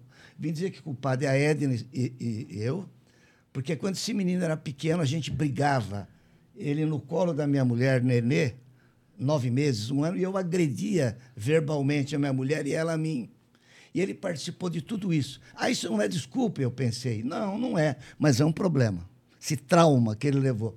E quando eu cheguei em casa, ele falou, aquele olho azul dele, ele falou, pai, estava muito feio lá. Eu falei, filho, estava, mas você não é culpado. Não, culpado é seu pai, eu quero te pedir perdão, a sua mãe, que nós brigamos muito na sua frente, causamos vários... Ele que tirava, a média maior dele era quatro. Ele passou a tirar sete, oito. Quer dizer, ele reviveu com essa confissão, que era verdade. Era. Nós criamos mal nossos filhos, tanto que todos tiveram problemas. É, é, Não tem jeito. ah, Isso daí, ainda uma parte dos filhos nós criamos sem Cristo. Então é pior ainda. Nós estamos aprendendo, olha como, como é interessante, na classe de família, que o Gandolfo dá aula e a gente preparando as aulas juntos. A gente está aprendendo com educação de filhos. Agora. E um dia o pastor Gilberto da igreja falou, Gandolfo, se tivesse esse livro na nossa época, para Nossa. educar os filhos, seria Por bem isso mais fácil. que eu falo né? para os meus filhos, vão à igreja. Ali é o, o lugar que você vai eh, aprender a palavra de quem criou seus filhos. Tá ouvindo aí, pessoal? Ó, Ah. Quem tá acompanhando, de repente tá meio afastado, tá distante, ou nunca visitou, fica aí esse convite, Ó, essa convocação, ó, o né? Meu, o meu caso, eu, eu fui na igreja e eu vou ser sincero, a graça, olha, eu tô arrepiado até de falar, mas graças à, educação, não sei se foi desde pequeno, né, mas, mas foi meio recente, né? Sim. E do Ricardo aí, o Ricardo que me evangelizou, Que bom. que que fez, que me Isso. explicou um pouco. e Isso é um privilégio. É, a gente viajando, né, a trabalho, e aí ele pegou. E toda vez que ele falava de igreja, ele falou: Cara, você não sabe nada, eu sou da congregação, lá a palavra é, é quentinha, é revelado na hora, você não sabe nada de religião. Aí passou e ele não, não, não insistia, né? Me respeitava sempre. E aí um dia eu tive que dar o braço torcer, minha esposa começou a estudar muito a Bíblia em casa, e a gente da congregação, ela falou: Felipe, a gente vai ter que parar, tá errado lá. E minha esposa nasceu na igreja. Aí eu falei, cara, e agora, né? Eu falei, ó, se a gente sair de lá, a gente não vai mais lugar nenhum, tá? Tá, tá resolvido. Não quero mais saber. E é, é verdadeiramente um mata-alma, né? Lá a gente fala. E aí, beleza, ela pegou e falou assim: Olha, eu vou num, num encontro de mulheres que vai ter da Cléo Peixoto, uma, uma senhora de Votuporanga, e ela vai estar aqui em Rio Preto, na Presbiteriana. Eu vou lá conhecer. Eu falei: Eu acho que essa ideia é do Ricardo. Ah, meu Deus, vou ter que dar o braço a torcer. Aí ela foi, voltou já me evangelizando. Falou, nossa, é muito legal, que não sei o que, fiquei lá no encontro, que não sei o que, via Anne e tal, né? E passou. Aí a gente foi viajar de novo, falei, ô, Ricardo, a Natália foi na tua igreja. nossa, que não sei o que. Ele já começou, ele falou, eu falei, vai, fala tudo. Eu quero saber, primeira coisa, a administração, como que é? Tem hierarquia? Quem são? Ele falou, ó, meu pai é presbítero, meu irmão, vou te explicar. E foi contando, contando, eu falei, cara, eu vou lá. Aí fiquei enrolando. Aí ele pegou e mandou para mim um link do, do culto. Eu tava na cama, 8 e meia da manhã, domingo. Ele mandou, eu peguei, espelhei na televisão e comecei a assistir aquele culto. Me tocou de uma forma a palavra que o, que o irmão falou no dia, que foi o, o pastor Misael. Aí eu falei, cara, eu tenho que ir lá ver ao vivo. Esse cara é muito inteligente, tem alguma coisa errada. Ele não bate um crente tão inteligente, porque onde eu tava, é. é, não, não tem base. Aí eu fui, já peguei um, o culto do pastor é, Gilberto. Falei, nossa, que amor, esse cara não é normal. Aí, Olha que nesse mesmo dia, ele falou assim, ó, aí eu indo embora, ele falou, não, onde você vai? Eu falei, tem uma classe assim, estudo dominical. Eu falei, mas como assim estudo dominical? O que, que é isso? Né? Não, a gente entra numa classe e vamos estudar lá, né? Meu pai fala de um livro e hoje é a aula dele. Aí eu falei, ah, vamos lá. Assisti a aula e falei, cara, é melhor que o culto. Não, você sabe Lembra que desse você... dia? Lembro, lógico que eu lembro. Eu te apresentei lá e naquele dia, sendo depois, você deu um toque que queria que eu viesse aqui. Falar de algumas coisas de teologia. Eu falei, olha, não sou a pessoa mais indicada. Tem que ser o pastor Misael, porque o pastor Misael, ele dança dentro da Bíblia. Ele tem um poder, um conhecimento e de expressão. Ele é usado mesmo por Deus. E eu acho que você acabou convidando ele. Sim. É a pessoa mais indicada, lógico, é o pastor da igreja e o conhecimento do pastor Gilberto. Agora do nosso querido Robson, Então. que está pertinho aí de ser. Tá quase. É, já está quase. E- e o- e, o- e o pastor Misael, os três, mas passaram ótimos pastores também. Estou dizendo os três atuais, né? Sim. Então, eles que são o dono da teologia, eles estudaram. Eu não estudei teologia. Não, Eu conheço para de alguma modéstia. coisa. É, não, mas é. Para. Então não dá. E esse dia foi importante, que aí eu assisti a aula e eu falei, cara, é isso que eu quero. Aí eu fui mais uma vez, aí o Ricardo, ó, você tem que sair dessa sala agora, viu? Porque tem a classe de novos membros. Uhum. Falei, ah, eu tava gostando tanto. Aí eu já me senti meio, sabe quando você se sente meio perdido, jogado fora da família, né? Foi muito bom orientação. Aí eu assisti a classe de novos membros e falei, cara, eu preciso ter essa base. É, é ótima a classe de catecumenos. Isso é indispensável. E essa ação toda, você vê que é Deus coordenando tudo isso aí, né? É. Às vezes você se sentindo meio rejeitado, aí chegou lá na, na aula, parece que te mandaram embora. Como é que foi a história lá? Inclusive, é o próximo convidado que, Então, tá- que vai próximo convidado, João Marcos, você está. Não, tá nem convidado. Ele tá, Tá né, convocado convocado. O que aconteceu? Ele pegou e falou assim: e aí, você gostou da aula? Né, daquele jeito dele? Eu falei: eu gostei, né? Ele falou: é o seguinte, você fez a primeira aula. e, e aqui é assim: é, se você gostou e quer fazer, não tem problema, né? Pode vir no culto, pode fazer do jeito que você quiser, mas me fala. Porque a gente não pode perder o tempo com você, nem você perder nosso tempo com, né, com a gente. Deu uma então, pancada, é, e o bom da, do curso é esse. Você faz o curso inteiro, chegou no final do curso, você fala pra mim, ó, gostei, vou ficar. Vou fazer a profissão, né, de fé. Não gostei, tô indo embora. Então, é bom que você faça esse curso, viu? É já. Mas é- essa orientação ele falou porque ele já tinha até essa Intimidade, intimidade. É, não, é porque, eu já conheci assim, o Marcelo, é, né? e O a- irmão e o filho João- e tal. E, aí a gente Marcos é brinca um- com ele, a gente é um fala homem com ele, de fala Deus assim, maravilhoso. Que técnica que é essa que você tá Carinhoso, usando? amoroso. Eliana E ele usou essa, essa técnica aí da psicologia reversa comigo. É, mas a classe de novos membros, até a gente fala, né? Ó, pode chegar, você conhecer a igreja, conhecer a presbiteriana, a doutrina. Se por um acaso é, chegar no final do curso, você não se sentiu bem, pode continuar a frequentar a igreja sem problema nenhum, mas é assim, para se tornar membro, tem a gente tem essa classe que justamente para ser bem é, claro, claro. é trazer uma clareza para a pessoa, igreja, né? conhecer aonde ela está se se filiando, aonde ela está participando. E, e, ele usou dessa forma, assim, porque ela, ele tinha essa intimidade. Agora a gente fica brincando, não, fala mas... assim: ó, a gente vai querer saber essa história lá no podcast. Ele mas... falou: oh, para com isso. E eu falei na frente do pastor, porque ele que fez a entrevista comigo, na, na, na entrevista, né, de, depois do final do curso, ele e o, e o, João Marcos. Aí, e aí, Felipe, como é que foi o pastor, né, todo daquele jeito? Então, o que que você, né? Eu falei: ah, foi o João Marcos. Ele pegou e falou assim: isso, isso. aí ele pegou no meu. Não, mas olha o que você tá falando pro bom pastor aí. eu, não, mas foi isso. Voltou a Inquisição é, com o João Marcos. Mas, ó, é, eu agradeço muito o João Marcos. Ele foi um professor exemplar ali, sabe? Dando, dando várias dicas pra gente, né? Ensinando. Mas então, já, já deixando bem, né, bem claro aqui, ô João Marcos, semana que vem você tá aqui, pode estudar Calvino, pode estudar também. É, não né? fala isso que ele não vai vir, porque ele já falou assim: não, o que, que, eu vou falar lá? Quem mais Fica tranquilo, fica tranquilo. Lutero, Lutero tem que isso, saber. Vai estudando, que a gente vai fazer a questão aqui pra você. Lembrando que o Felipe é um membro fresco, né? Então, é, ontem, é nossa, eu, eu tô ainda de uma forma que eu, na hora, eu tava meio anestesiado. Fica mesmo. Depois que eu desci lá da, lá, lá da frente, né, lá de cima, eu, eu, comecei a chorar, sozinho ali, as pessoas. E quando eu peguei, estavam me filmando ainda. e aí eu falei, não faz isso, eu aqui, cara. E, e é isso, gente. Ontem a gente Poder fez a nossa espírito, profissão de né? fé e fomos apresentados como membros da igreja, né? Tomamos a nossa primeira ceia.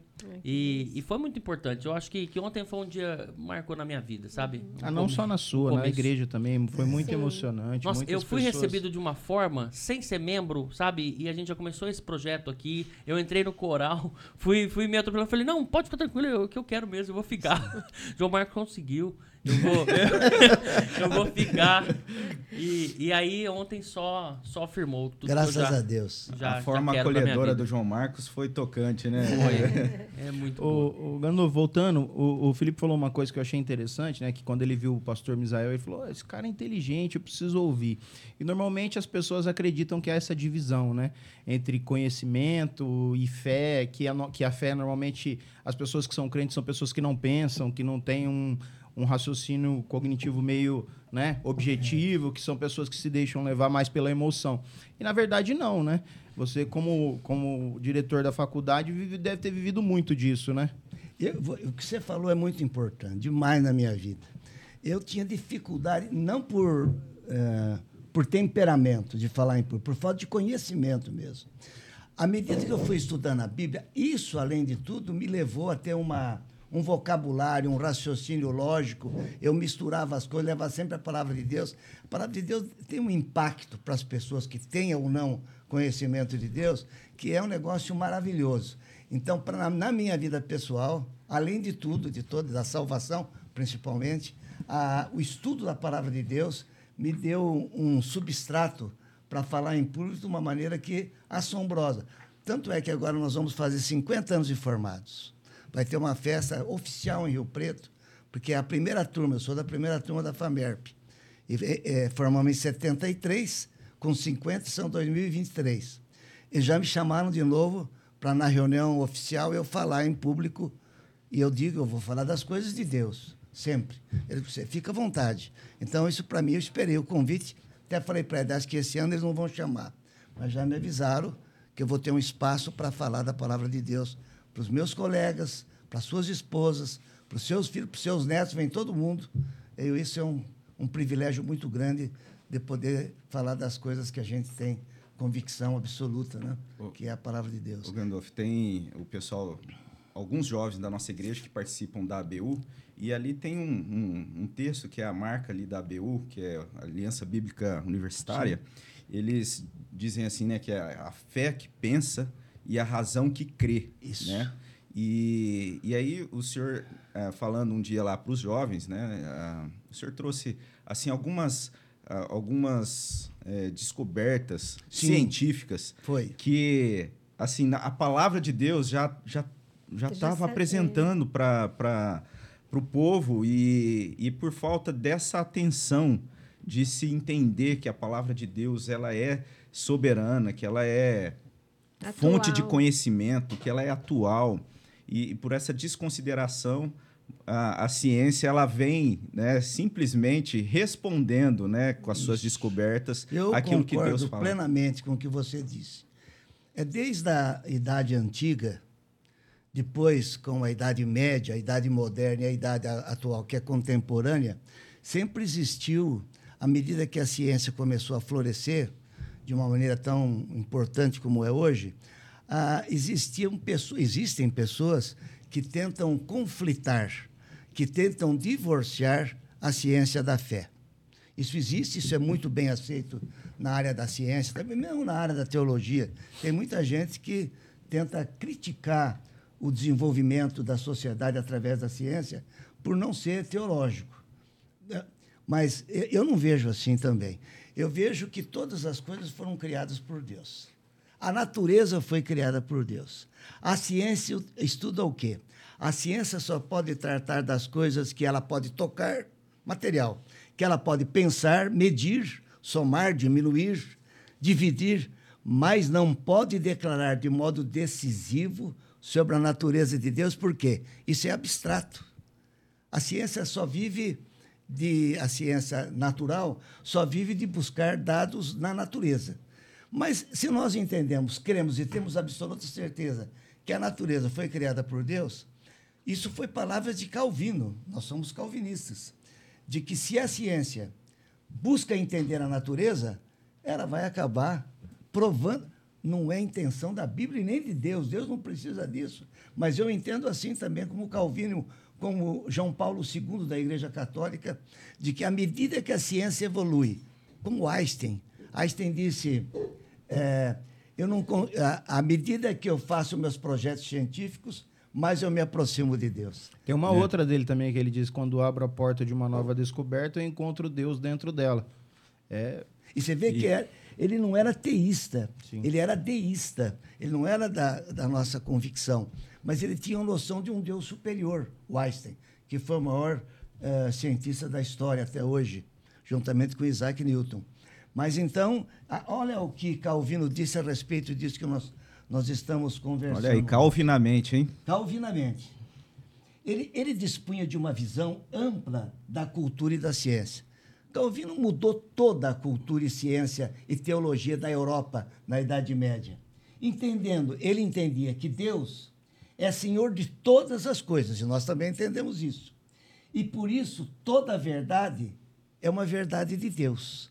Se ele é dono de todas as coisas, quando se chega a uma verdade clara, é verdade de Deus. Então, eh, como Calvino colocava também, que ele não via é, é, motivo para a gente como cristãos, enfrentar a ciência como divorciar-se da ciência. Como então, inimiga, né? Como inimiga. Você vê, quando o Calvino ele nasceu na França, em 1509. E Calvino, com seis anos, ele foi órfão de mãe. É, foi criado por um grupo de amigos e também com o pai. Aí, na adolescência, ele já foi estudar. Ele foi para Paris, fez um curso em Paris, estudou teologia, estudou direito também. Aí Calvino é, é, teve em contato na Europa com as mudanças que Lutero fez é, as na 95 reforma. na reforma. E aquilo deixou Calvino assim impressionado. Ele é, com aquilo, aquilo mostrou uma verdade para Calvino. E logo em seguida, depois dele ter ido na Itália, ele conheceu Lutero, Calvino, na Itália. Calvino foi convidado, depois de toda a formação teológica dele, a assumir Genebra, porque ele morou na Basileia antes. A Basileia é a cidade desse jogador de tênis mais famoso aí da Suíça, o... o... Fernando, é, não, Roger Federer. Roger Federer. Ele, nós fomos conhecer a Basileia, eu e a Edna, recentemente. Basileia fica no norte da Suíça, divisa com a França. Então ele era francês, mas estava nesse na Basileia. Que era um, o polo, polo de intelectual da, mundo, da época, no da mundo, época. né? Eu... Então ele foi convidado. Não, eu fico pensando no João Marcos, agora ele está perdido, quem está falando calvinamente. Fala para ele que é essa é a introdução, né? É, para ele. Ele vai dar ele continuidade. Vai dar continuidade. Vai dar continuidade né? Então o que aconteceu com o Calvino? Ele foi convidado a ir para Genebra, que fica no sul é, da Suíça, lá perto da, de Milão, de Turim, da Itália. Fica no sul e do norte Uma da Itália. Linda, é, ele, e ele foi convidado meio que falou assim: ó, você fica ou você fica, né? Ele, ele, fez, assumiu, mas imagina, o Calvino era uma pessoa quase que intransigente com a verdade de Deus. Ele era intransigente. E chegando lá na, em Genebra, isso, ele, ele começou a colocar os conceitos dele, tanto de teologia, de liturgia da palavra de Deus, como também na área da ciência, da arte, da cultura, da saúde. Mas ele ficou só dois anos nesse período, porque começou os entreveros, começou também a Igreja Católica, que tinha grande poder ali naquela região, e ele, com dois anos, ele saiu. Ele voltou de novo, foi para a França, formou vários pastores e preparou é, várias comunidades evangélicas lá, sempre dentro da Igreja Reformada, mas ele tinha alguns conceitos diferentes de Lutero, uhum. bem diferentes. Ele era muito mais focado na palavra, na palavra real de Deus. Então, aí, logo em seguida, anos depois, quando o catolicismo queria voltar para a Suíça, em Genebra principalmente, os, os, os, as pessoas que mandavam em Genebra comunicaram-se novamente com Calvino. Calvino voltou aí com um poder enorme. Então, Calvino entrou com os dois pés. Ele moralizou toda a Genebra, toda a Suíça, com a sua administração pública, com o seu poder dentro da arte. Foi aí que ele falou que nós não podemos ficar separados da ciência, porque o estudo da ciência é a revelação das coisas da natureza. Se é a revelação da coisa da natureza, é a revelação das coisas de Deus. E só fazendo justiça com Lutero, eu entendo assim que Lutero teve o um papel importante. Porque, assim, o que eu entendo, e até acho que tem documentado, depois preciso dar uma pesquisada, é que Lutero ele vai dizer que se ele tivesse contato com todo esse é, acabouço que o próprio Calvino acabou assim assimilando, estruturando de conhecimento, Lutero teria tomado algumas posições diferentes do que ele tomou lá no início. Né? E, e, e, aí a gente vê Calvino realmente assim sistematizando de forma é, consistente todo o impulso de Lutero de promover a reforma protestante. Foi né? uma sequência. Foi uma né? sequência, um uma... papel da, da graça de Deus agindo Se ali. Uma você coisa imaginar... linda que eu li bem rapidinho daí, você continua, do Calvino, ele, eh, todas as pessoas que não queriam trabalhar naquela época que ele organizou Genebra, era convidada a sair da é. cidade. Então ele foi assim rigoroso e tinha que estudar, tinha que trabalhar, tinha que se organizar. Então você vê que são coisas de Deus mesmo. É uma questão né? social, né? É. Na área política, na área científica, na área da educação, na área uhum. social, é, foi Nós um impacto muito visitando a, a, a, a Basílica de São Peter em Genebra, aonde viveu. Nós tivemos o privilégio de ver o púlpito que Lutero. De Calvino. De Calvino. É, Calvino era, não podia subir, era uma escada de madeira no meio da igreja. Ele ficava num púlpito de madeira pequeno, tinha o órgão lá em cima e ele falava para a igreja toda. Um órgão de harpa tão lindo. Tinha lá uma rua com o nome dele. É, uhum. e, e, o que Calvino, olha o que Calvino fez nessa segunda vez, que ele foi administrar, não só teologicamente, administrar a cidade de Genebra. A visão dele, proibiu de jogar lixo na rua nós fomos a Viena há pouco tempo, na Áustria. Se você jogar um palito na rua e alguém vir, você está perdido. Na, lá em Viena, hoje, tudo cultura protestante. Lá em Viena, hoje, é, tem lugar para fumar, o fumódromo. De, é de vidro. Você, na rua não pode. Não, lugar você nenhum. Pode fumar em público, você entra lá, rua, tem nada. um exaustor que purifica a fumaça, tira. Então, é, É o um lugar nível. mais limpo que eu fui na minha vida, que a gente já conheceu alguns lugares.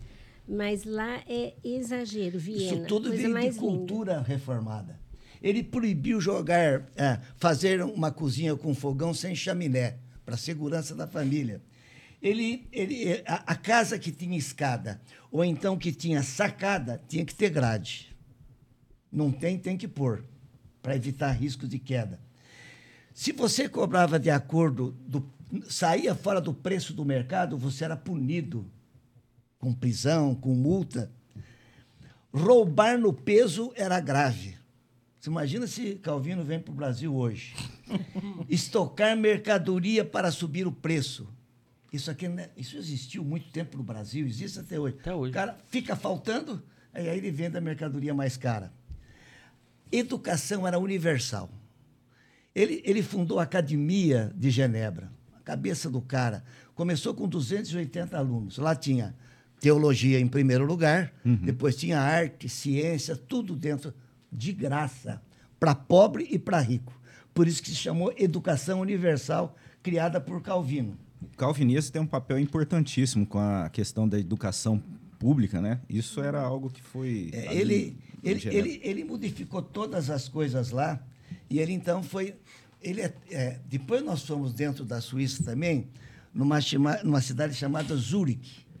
Cidade cosmopolita, maravilhosa. Lá foi a, é a cidade do Zwingo, né? É, Então foi um pouquinho antes de. quase que contemporâneo de Calvino. Lá na Suíça, esse homem é visto também como Calvino. Nós fomos lá na igreja dele, em Zurique, e também fomos ver a estátua dele, que temos até em homenagem. a- Então foram duas pessoas importantes. Mas Calvino se sobressaiu, porque Zwingli não teve tanto sucesso nas ideias dele como Calvino. Então, o que Calvino fez, por exemplo, estudou nessa academia de Calvino o John Knox, aquele escocês. Ele voltou para a Escócia, a Escócia estava quebrada, moral e economicamente. Ele mudou com os ensinamentos de, de Calvino, de Calvino, toda a Escócia. E aí começou a se propagar em toda a Europa esse conhecimento. Para vocês terem uma ideia, é, eu, eu sei que muitos de vocês já sabem, é que várias universidades no mundo do todo foram elaboradas, criadas pelos reformados. Por exemplo, Harvard. Harvard está sempre entre as cinco primeiras do mundo. Foi para os reformados. É, Princeton, nos Estados Unidos também, reformado. Yale, também por igreja reformada. Tudo na Idade Média, ou um pouquinho depois, já entrando quase na Idade Contemporânea, mas, to- por exemplo, a, a- a Universidade de Amsterdã, uma das melhores do mundo, reformada. Eu não sabia, não. É, tudo. Universidade Livre Tudo, tudo, se você, tudo deve-se a Calvino. Calvino que pregou tudo isso na França toda, depois na Alemanha, na própria Suíça, isso foi, porque ali é tudo muito perto. Um faz, fron- um faz fronteira com o outro. Então, esse, quando se fala o que, que é a reforma, foi o que você estava comentando, Robson, levou para a cultura do mundo, para a ciência, levou coisas importantíssimas. Vamos no Brasil, a Universidade Mackenzie, fundada, é uma, igre- é uma universidade presbiteriana. Só vol- voltando um pouquinho que o senhor falou do John Knox na é, a história Escócia. de John, John Knox na Escócia é ali que começa a denominação, né? O sistema de igreja presbiteriano que a gente é herdeira, né? Então você vê, isso tudo deve-se ao calvinismo, que ele não gostava que E aí chegou assim, aqui no Brasil, a gente tem Mackenzie, o senhor estava falando, né? Que, que é que essa é uma universidade eh, presbiteriana mesmo, né? Universidade O Presbiteriana Mackenzie. presidente da Mackenzie hoje foi membro da nossa igreja, né? O É. Milton Presbítero. Flávio Moura. É. É ele é o presidente. Olha que legal. Ele morou Ele foi presbítero na sua igreja agora. Você conheceu muito Sim. também. Ele está com o presidente. Então, a, a gente tem é, é, esse lado, por exemplo, é, naquela época de Calvino, o que, o que surgiu na mente daquele povo pro- protestante. Para se comunicar entre as universidades, para o meio de cultura, que hoje é muito expandido através dos, a mídia, eles criaram um negócio que chama Office of Anders. É um meio de comunicação que eles criaram para as faculdades. Eu descobri tal coisa, mandava para outra. Então, essa comunicação se expandiu em toda a Europa, só por causa do conhecimento científico. Então, nós que somos calvinistas, nós não podemos dizer nunca que nós somos contra a ciência. Agora, se você me perguntar, então você é completamente a favor da ciência de Charles Darwin, é, no final do século XIX? Não. Não, nós não podemos ser a favor do evolucionismo de Darwin, porque ele, o livro de Gênesis, ele desmente totalmente. A criação do homem, como nós cremos, é absolutamente diferente da, da eh, ideia evolucionista eh, de Darwin. Ele acha que o ser veio, veio lá de uma célula unicelular, que demorou milhões de anos para evoluir, que a, a espécie era uma, eh, era uma, era uma, uma questão de sobrevivência do mais forte, e ela foi se aprimorando. Deus criou todas as espécies. Deus criou o homem. Ele criou o homem e pôs a imagem dele no homem. Se você acreditar completamente na teoria de Darwin, você nega isso. Darwin não tem nada disso. Sim. Então nós temos que abominar Não, tem coisas da evolução de Darwin que dá para até discutir. Dá para discutir, mas não a biogênese, não a formação do homem. E sempre a autoridade da Bíblia. Embora ela, em Gênesis, não tenha essa preocupação de trazer essa, essa narrativa científica, porque é a palavra de Deus para a salvação do homem, no entanto, ela é inerrante. E sendo inerrante, é, toda ciência que é comprovada, ela vai estar tá confirmando aquilo que a palavra de Deus já traz, né? Que é uma, uma perspectiva calvinista e Calvino ele então ele institui isso na, na, nas instituições da religião cristã. Até trouxe o, o é. volume aqui da, das institutas e a, a ideia dos dois livros, né? A palavra de Deus é o livro é, inerrante para a salvação e a ciência natural, aquilo que foi criação de Deus, a criação de Deus, ela fala de Deus, ela expressa Deus, não é suficiente para a salvação, mas, no entanto, é verdade, porque foi Deus quem criou. Né? Eu creio que Deus permite o homem conhecer a sua criação. Né? Exatamente. Né? Então, Isso Deus, é ciência. São os mistérios de Deus que o homem vai conhecendo, mas eles já são, né? Eles já foram feitos por Deus. É diferente. E você tem exemplos disso aí. Um né? teólogo falando como Robson, ele tem mais propriedade para falar, porque ele Isso. estudou teologia, ele ficou numa, numa, escola de teologia, ele foi preparado para isso. Então, o que para colaborar com o que ele falou, é, porque a ciência, veja bem, ela começou a ter metodologia da ciência foi por Descartes, Idade Média. Em seguida, Isaac Newton aprimorou a metodologia para você fazer um trabalho científico. Hoje está muito mais aprimorado. Eu fiz doutorado em 2006. Eu tive que seguir toda essa metodologia, criar uma defesa de tese de uma coisa inédita, para eu poder, depois de sete anos, defender a minha tese publicamente. Publicar em livros e depois defender. Eu tive o privilégio e, de fazer isso. E uma isso... parte do seu doutorado, o que ele fez, que é um aparelho de ventilação, ele sabe explicar melhor, foi muito usado agora para o Covid. É, é, um pulmão artificial, né? com a colaboração da Braille Biomédica e principalmente do professor Dr. Domingos Marcolino Braille, que foi o meu orientador, junto com outros colaboradores maravilhosos, porque foi fora da minha área de atuação que eu fiz essa tese do doutorado. Então, o que eu falei que é uma injustiça para a palavra de Deus, quem compara a ciência com a Bíblia, porque a Bíblia foi escrita há quatro mil anos e não tinha metodologia científica. Não era preocupação de Deus seguir um método científico para tornar-se um livro de ciência. A Bíblia é um livro de história e fala exatamente o, o, o que o licenciado o Robson falou. Ele, a, a, a Bíblia é uma palavra de Deus para salvação do homem. Deus se preocupa, ele mostra toda a criação, ele mostra outras coisas, mas o centro da Bíblia é a salvação do homem. Então, não é agradar a ciência.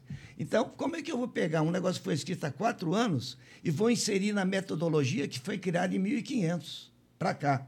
Não dá. Isso é, uma, é muito ser, é ser desonesto com a Bíblia. Sim. A Bíblia não foi feita para isso. Agora, o que nós estamos falando é que a ciência natural que busca conhecer o universo, que busca conhecer a Terra também, junto dentro do universo, é, ela, na minha visão, colaborado pela visão de um cara que eu sigo, que é Calvino, com vários cientistas falando isso, como Einstein, como Newton, de que a ciência acaba levando a uma conclusão lógica da natureza. Por quê? A natureza e colaborando com a Bíblia. Por quê? A natureza foi feita por Deus. Tudo que existe no universo foi feito por Deus. Eu queria dar um dado, ver como a gente é pequeno em tudo isso, em relação às coisas da terra e às coisas da natureza. Eu li isso aqui, eu fiquei menor do que eu sou, um, um, um grão de areia nesse mundo. É, a distância do Sol para a Terra. A estrela mais próxima da Terra, o Sol é uma estrela, é o Sol. Essa é a mais próxima. A distância dele é 149 milhões 600 mil quilômetros. E é a estrela mais próxima. Uma espre... Ah, isso é medido. É, isso é, a, a Lua não é estrela, é um satélite. Ela tem 384 mil quilômetros de distância. Por isso que foi fácil. Não, não, não. Fácil não. Por isso que nós chegamos na Lua. No Sol nunca, né? não dá para chegar perto. Então o Sol está a 149 milhões de quilômetros da Terra. A Lua está a 384 mil quilômetros da Terra. E a primeira estrela mais próxima da Terra, de fora o Sol, ela, ela, a, a distância dela é uma distância exageradamente grande, porque ela está a alguns quilômetros luz. Deixa eu ver aqui. Ela é, ela é, é perto de milhões de quilômetros que uma estrela. A mais próxima, porque quantas estrelas tem no universo? Deus falou. Ele conta e sabe cada uma por cada nome. Mas se você pegar toda, toda a areia da praia, do mar, dos mares do mundo, tem mais número de estrelas do que isso. Então você vê, nós estamos aqui. É, quantas galáxias tem? 20 milhões de galáxias. Como é que chama a nossa galáxia? Via Láctea.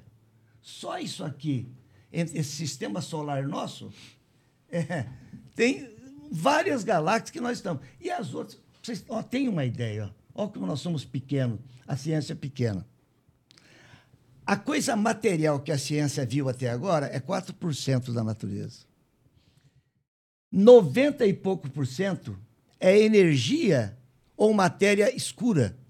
Não tem luz, a telescopia não dá para ver. Então a ciência viu, viu e viu 4%. Ela tem 96% para descobrir desse, essa coisa enigmática para a ciência que nós entendemos que é tudo de Deus. Gandolf, já pensou se Deus fosse que, é, demonstrar isso, apresentar explicar. isso, essa, explicar isso? Qual, que tamanho que seria essa Bíblia? Não teria lugar para colocar. Então, veja bem esse exemplo aí que você colocou, Robson.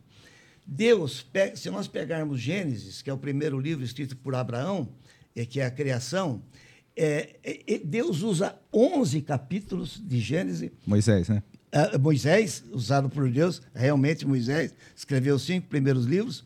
Moisés, ele relata na criação de Deus, ele usa 11 capítulos, até Noé, um pouco mais para frente. E usa no mesmo livro 39 capítulos para a família de, de Abraão, Isaac, Jacó e José.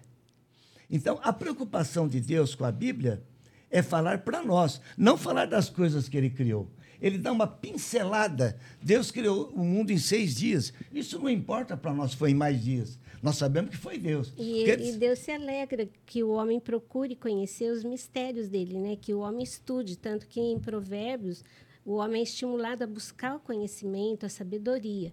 E cada descoberta que o homem faz é uma alegria. Eu acho que você tem as descobertas aqui uh, com você, bem, com relação à circuncisão, aquele Sim. tempo que Deus coloca na, na, palavra dele, que às vezes a gente lê e nem dá atenção. E cada coisinha que Deus coloca ali tem um propósito, é que a gente não entende.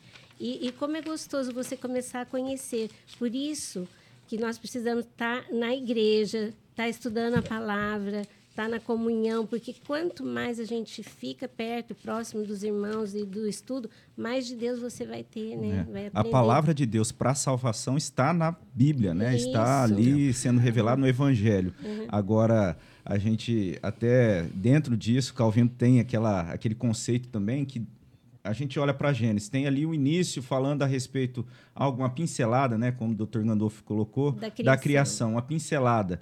E Calvino dizia que ele que Deus coloca para nós pela nossa incapacidade como que balbuciando, né? Como a ama fala para isso, um bebê. Isso é importante demais passar para os ouvintes. Olha, porque Deus eh, fala conosco através da Bíblia numa linguagem não dele. A gente não ia entender nada é uma linguagem que ele se amolda, ele se, talvez até, qual é a palavra? Ele se iguala a nós para a gente entender o que ele está falando. Porque a, Deus é, um, é, é uma mente completamente superior, que não dá para medir, é onipotente, onipresente onisciente. Então, esse exemplo que você deu, ele faz... Calvino, né? Eu, eu tô só... o Calvino disse isso lá atrás. E... É. Por exemplo, quando tem uma babá, vamos pôr um nenê aí que a babá cuida, nove meses, um ano. Se a babá chegar para esse nenê e falar sobre a economia do Brasil, começar a falar sobre a descoberta do universo, como é que foi, o nenê vai ouvir, mas não vai entender nada. Seria assim se Deus falasse na linguagem dele e conosco. Como é que Deus fala? Ele fala conosco através da Bíblia, numa linguagem que a gente possa entender. É como a babá falando com o nenê. Bilu, bilu, mamã, papá. É assim que Deus fala conosco. Ele, ele, ele não pode falar na linguagem dele, que é uma linguagem onisciente. Então, ele fala conosco através da Bíblia, numa linguagem que ele se adequa para a gente entender. Igual a babá, que deve falar com o nenê numa linguagem completamente acessível ao bebê. Então, isso que você colocou é muito importante. E outro detalhe importante que a gente deve colocar é que ler a Bíblia, a gente vê uma pregação de vocês lá na igreja, de vocês três. Eu já li aquele texto, eu já meditei sobre aquele texto, ou até eu já preguei, eu dei uma aula sobre aquele texto. O pastor prega, você vê coisas que a gente não viu. É uma coisa impressionante que é o Espírito Santo. Mas não é possível. Aonde ele, aonde ele tirou isso, meu Deus? Isso é o poder do Espírito Santo testificando com o pastor as coisas que querem ser reveladas para a igreja. Uma coisa, por isso que preste atenção na Bíblia, é, medite na palavra com cada versículo, porque você vai, se você ganhar tempo nisso, você, isso que eu quero colocar que a Edna falou, é algumas situações agora para encerrar o programa, está é, no final já, da medicina agora e a Bíblia. Essa aula eu dei há 40 anos. Eu tinha ido para a nossa igreja, eu me converti na nossa igreja, graças a Deus, estou lá até hoje. Sou presbítero lá há 32 anos, graças a Deus. É, e foi a minha, na meu consultório, era na, era na Badiba City. Era o meu segundo consultório, aí eu já tinha algum cliente. Chegou um senhor de terno, sentou-se, Clóvis Berghoff é o nome dele. A igreja é, Batista vai saber de quem eu estou falando daqui. Profissão do senhor, eu sou advogado, filósofo, mas eu sou pastor. Ah, tá bom. Da onde? Da igreja Batista. Qual é a queixa do senhor? Não tem queixa, ele falou. Eu soube que o senhor se converteu na igreja presbiteriana e queria que o senhor desse uma aula na igreja Batista. Eu falei, não, mas eu não, eu não domino a Bíblia em nada, não tem pressa. É a ciência e a fé. Essa aula aqui. O senhor vai dar. Quanto tempo? Quanto tempo o senhor quiser. O dia que o senhor se preparar, está aqui meu cartão. Seis meses depois eu liguei para ele. Ele marcou no, dois domingos depois. Eu fui dar minha primeira aula sobre a Bíblia, não na minha igreja, foi na Igreja Batista, aqui de Central, aqui de Rio Preto. Olha, o senhor falou de Calvino lá? Falei essa aula, mas eu, você sabe o que aconteceu? É, eu não tinha tanto conhecimento, o conhecimento meu foi melhorando devagarinho. Hoje ele é mínimo, mas é melhor do que na época. Então, o que aconteceu? Eles gostaram da aula. Agora, há dois anos atrás, veio um moço no meu consultório, uns 60 anos, preto, com a esposa também preta, sentaram-se. Pois não, seu nome está aqui, o nome, você é de tal cidade, tal idade, qual é a sua queixa? Agora. Não, não, eu vim conversar com o senhor, fica à vontade. Qual é a sua profissão? Pastor. De que igreja? Batista. O senhor deu uma aula há 40 anos na Igreja Batista e eu assisti essa aula. Eu me converti naquela aula e hoje eu sou pastor da Igreja Batista. Graças a Deus. Então você vê que para mim, então é mérito meu, não sou eu que convenço as pessoas do Espírito Santo a entrar. É Deus.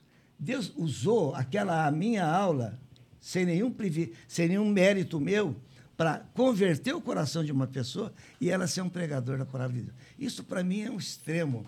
Isso me deixou numa alegria muito grande. Então, essa aula aqui foi mais ou menos isso. É, se a gente prestar atenção na Bíblia, e, e olha, veja bem, o que eu vou dizer aqui não quer dizer que está inserido na verdade. Tem algumas coisas aqui que eu não sei se a medicina usou para curar as doenças, mas se tivesse olhado, tinha curado antes. Por exemplo, no início Teve um hospital em Viena, que hoje é uma das melhores cidades do mundo de novo. É, por volta, deixa eu ver mais ou menos de que ano. 1800 e pouco. Eu não tenho a data ex exata. Um moço chamado Guinness Samarluey, ele nasceu na Hungria. Ele se despertou pelo direito e foi fazer direito, formou-se em direito em Viena, mas se um grande amigo dele era patologista, quase irmão. Convenceu ele a fazer medicina. Ele largou direito e fez medicina. Ali no Hospital Central de Viena, as mulheres que tinham um nenê estavam morrendo, ela e o nenê, muito mais que a literatura mundial permitia. Mas naquele hospital de Viena, tinha duas enfermarias de obstetrícia onde tinha nenê. Uma era comandada por médicos, aí morria mais. E a outra só por curiosas, é, part, como é que chama? Parteiras. Uhum. O médico, vindo que estava morrendo muito, começou a levar os corpos das mulheres e da criança para o necrotério, necrotério, e aí eles faziam autópsia para ver se descobria a causa. Acabavam ali, voltavam para o hospital. Samuel Way, recém-formado médico, começou a observar porque aquilo expandiu no mundo. Tem um hospital em Viena que está morrendo mulher puérpera, que teve nenê, e o nenê numa intensidade desesperadora. Mas no mesmo hospital, em outra enfermaria, porque a, a, a parturiente, a, não, a, desculpe, a parteira. a parteira não tinha direito de fazer autópsia, não era médica, morria menos.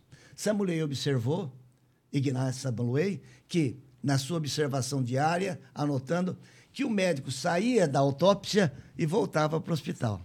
E não ia tinha fazer parto. Fazer parto, fazer toque. Não tinha livra, luva de borracha, era na mão, tudo com a mão nua. É. Então, desnuda. Então, Samuel decretou o seguinte: decretou. Todo médico que sai de lá vai lavar a mão aqui nessa bacia. Era bacia, não tinha pia. Depois vai tirar roupa, trocar roupa, para mexer numa outra doente. A mortalidade caiu assustadoramente. Por isso que Ignacio Samaluei foi é considerado hoje o pai da asepsia na cirurgia. Ele só de lavar a mão, de trocar roupa, de ter outro detalhe que ele colocou. Você deve ferver em água quente o material que você usou no parto anterior. Nego lavava. Não, fervendo. Água fervendo. Não adianta você lavar assim. Com água, sabão e água fervendo. Então a mortalidade caiu assustadoramente. Mas o médico é tão vaidoso que a sua vaidade é maior do que a verdade. Isso é próprio do médico. Eles começaram, com esse sucesso deste médico, começaram a criticá-lo a ponto dele ser demitido do hospital ter voltado para sua cidade natal e morreu lá num hospício. Ele morreu louco. Então, a hora que a gente vê isso, a gente mostra que a palavra de Deus, ela já em duas passagens, lá em Números e em Levíticos, ensinava as pessoas como é que você deve lidar com o morto. Vamos ver Números 19 e 11. Quem tiver, por favor, já pode ler. Aquele que tocar algum morto, cadáver de algum homem, imundo será sete dias. Olha. Ao terceiro dia e ao sétimo dia se purificará com esta água e será limpo. Mas se ao terceiro dia e ao sétimo não se purificar, não será limpo. Não será limpo. Mas assim, eu preciso de muita é, é, interpretação. Não. Você mexeu com o cadáver, você se lave. Você se limpe. Ignace Samaluei, Ignace Samaluei usou isso? Não, eu não posso dizer. Eu sei que isso estava quatro mil anos antes dele escrito. Quatro, não, não mais. Quase cinco mil anos. Estava escrito por Deus na, na sua palavra. Vamos ver Levítico sobre isso, 21, 11.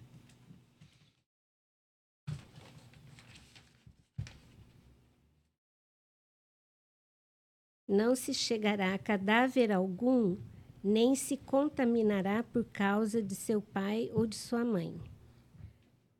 Porque aí ele está dizendo o seguinte: que você não deve se achegar a ninguém, ao cadáver, porque você acaba se contaminando. Outro texto de números é mais clássico ainda. Então ensinava que você deve levar em água corrente e não depois que você teve em contato com o cadáver. Agora, tinha que ouvir essa mulher se ele usou. Eu não estou dizendo que ele usou, porque não está na biografia dele. Mas eu estou dizendo para vocês que isso está na Bíblia. Que a Bíblia já orientava. Já orientava. Né? Tem anos... mais, né? Tem Hã? mais. Tem, tem mais. mais. Tem mais coisas sobre medicina agora e a, e, e a, e a ciência. É, nos anos, deixa eu ver, 1900, no fim do século, no começo do século XX, 1900 e pouco, até 1930, várias doenças infecciosas começaram a assolar o mundo. Amor, para você ter uma ideia, quantos morreram de Covid no mundo? Quase 17 milhões. Nessa época, fe... um pouco antes, a peste negra matou 200 milhões. Só para você ter uma ideia, que agora a população é de 8 bilhões de pessoas. Morreram 17 milhões de Covid. Imagina naquela época a população era muito melhor, menor, morreram aí 150, 200 milhões de pessoas pela peste negra. A varíola matou muito mais que Covid. E a AIDS matou, matou mais ou menos 21 milhões de pessoas no mundo, comparado mais ou menos com Covid. Mas antes disso, porque a ciência estava atrasada, porque não tinha sido descoberto a penicilina, o antibiótico, então pegava infecção bacteriana grave e morria. Então, nos inícios do século XX, em torno de 1900 e pouco, três doenças, quatro doenças assolaram o mundo. É a febre tifoide, é uma doença bacteriana que dá, eh, dá uma infecção muito grave. Eu perdi uma irmã com febre tifoide. Minha irmã chamava Zenaide, ela morreu nos anos 1925. Ela adquiriu febre tifoide e acabou morrendo. É, é, aquela febre do tifo, né? Tifo. É, o pessoal até no Nordeste tem até, eles até chamam as pessoas de febre tif. Febre tífica. Né? Que é a é, febre do. É exatamente essa.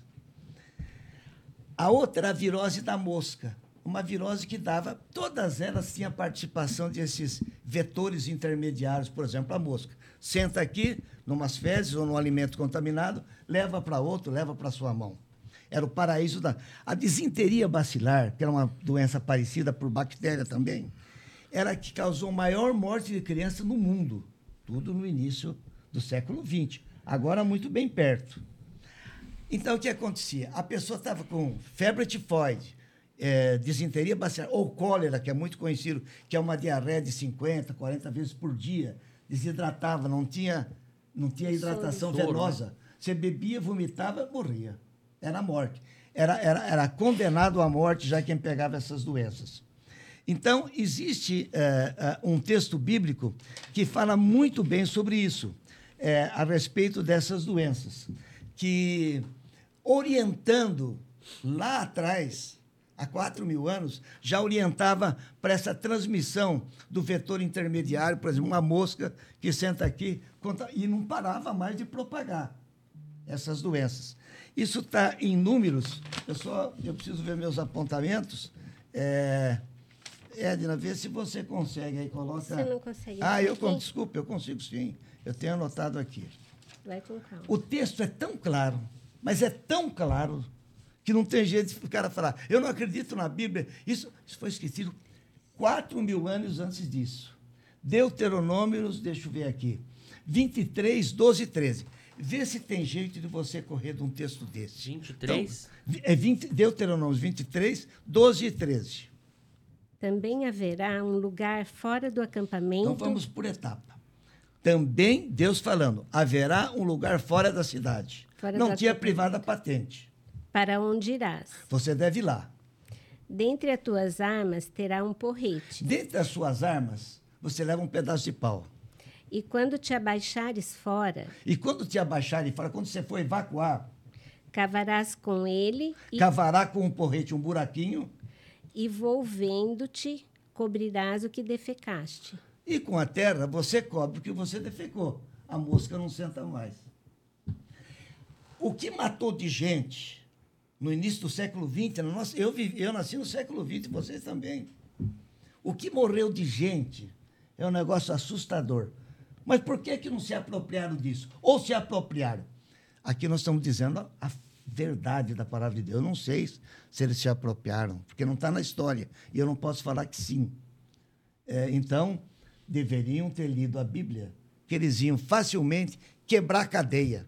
Muito menos gente ia morrer. Mas muito menos gente. Então, aquela questão de fossa de, de, as- né, que tinha antigamente, isso aí que foi o, O- desencadeou tudo. Nossa, eu morei em casa que não tinha, lógico, não tinha privada patente porque nós éramos pobres. E tinha uma privada fora da minha casa, no quintal. E era um buraco. Vocês conhecem a privada que você se abaixa e defeca no buraco e fica fazendo uma fossa ali. Eu era menino, mocinho já. Eu tinha um medo de ir lá e eu tinha que ir todas as vezes, todos os dias. Quando era noite, como é que eu fazia? Para urinar, tinha o urinol no quarto. Nós tínhamos um. Eu dormia no quarto do meu pai uma vida inteira, mesmo moço. Eu dormia com meu pai e com a minha mãe, mesmo fazendo medicina. Então, a gente urinava no urinol, meu pai, minha mãe e eu durante a noite. Levantava cedo, a minha mãe jogava urinol na, nessa fossa e lavava urinol de alumínio. Mas para defecar no urinol, o cheiro no quarto ia ficar grande. Então você pegava um farolete ou uma vela, você tinha que sair da sua casa e lá. Ali era o paraíso das baratas, né? Naquele lugarzinho aberto. Eu, menino, meu pai algumas vezes ia comigo quando era menor, ficava do lado de fora.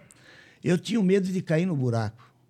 E tinha possibilidade, porque eu estava cedendo o piso, muito mal feito. Então eu sonho ainda hoje que eu estou naquela privada caindo no buraco. É uma loucura, é um pesadelo na minha vida. Bom, depois o meu pai conseguiu comprar uma privada patente fora de casa, mas mais próximo. Aí para mim foi um paraíso, né? Porque eu sentava e dava descarga de um negócio que puxava e dava descarga. Então, esse paraíso das moscas existiu até na minha. Eu nasci em 48. Eu cheguei a ver isso. Você viu? Eu cheguei a, a ver. ver. Cheguei a ver, assim, na minha infância, né? Uhum. Não sou tão velho, mas eu cheguei a ver algo. Não essas é, fossas, assim. Não é, não, não é ou não, não parece?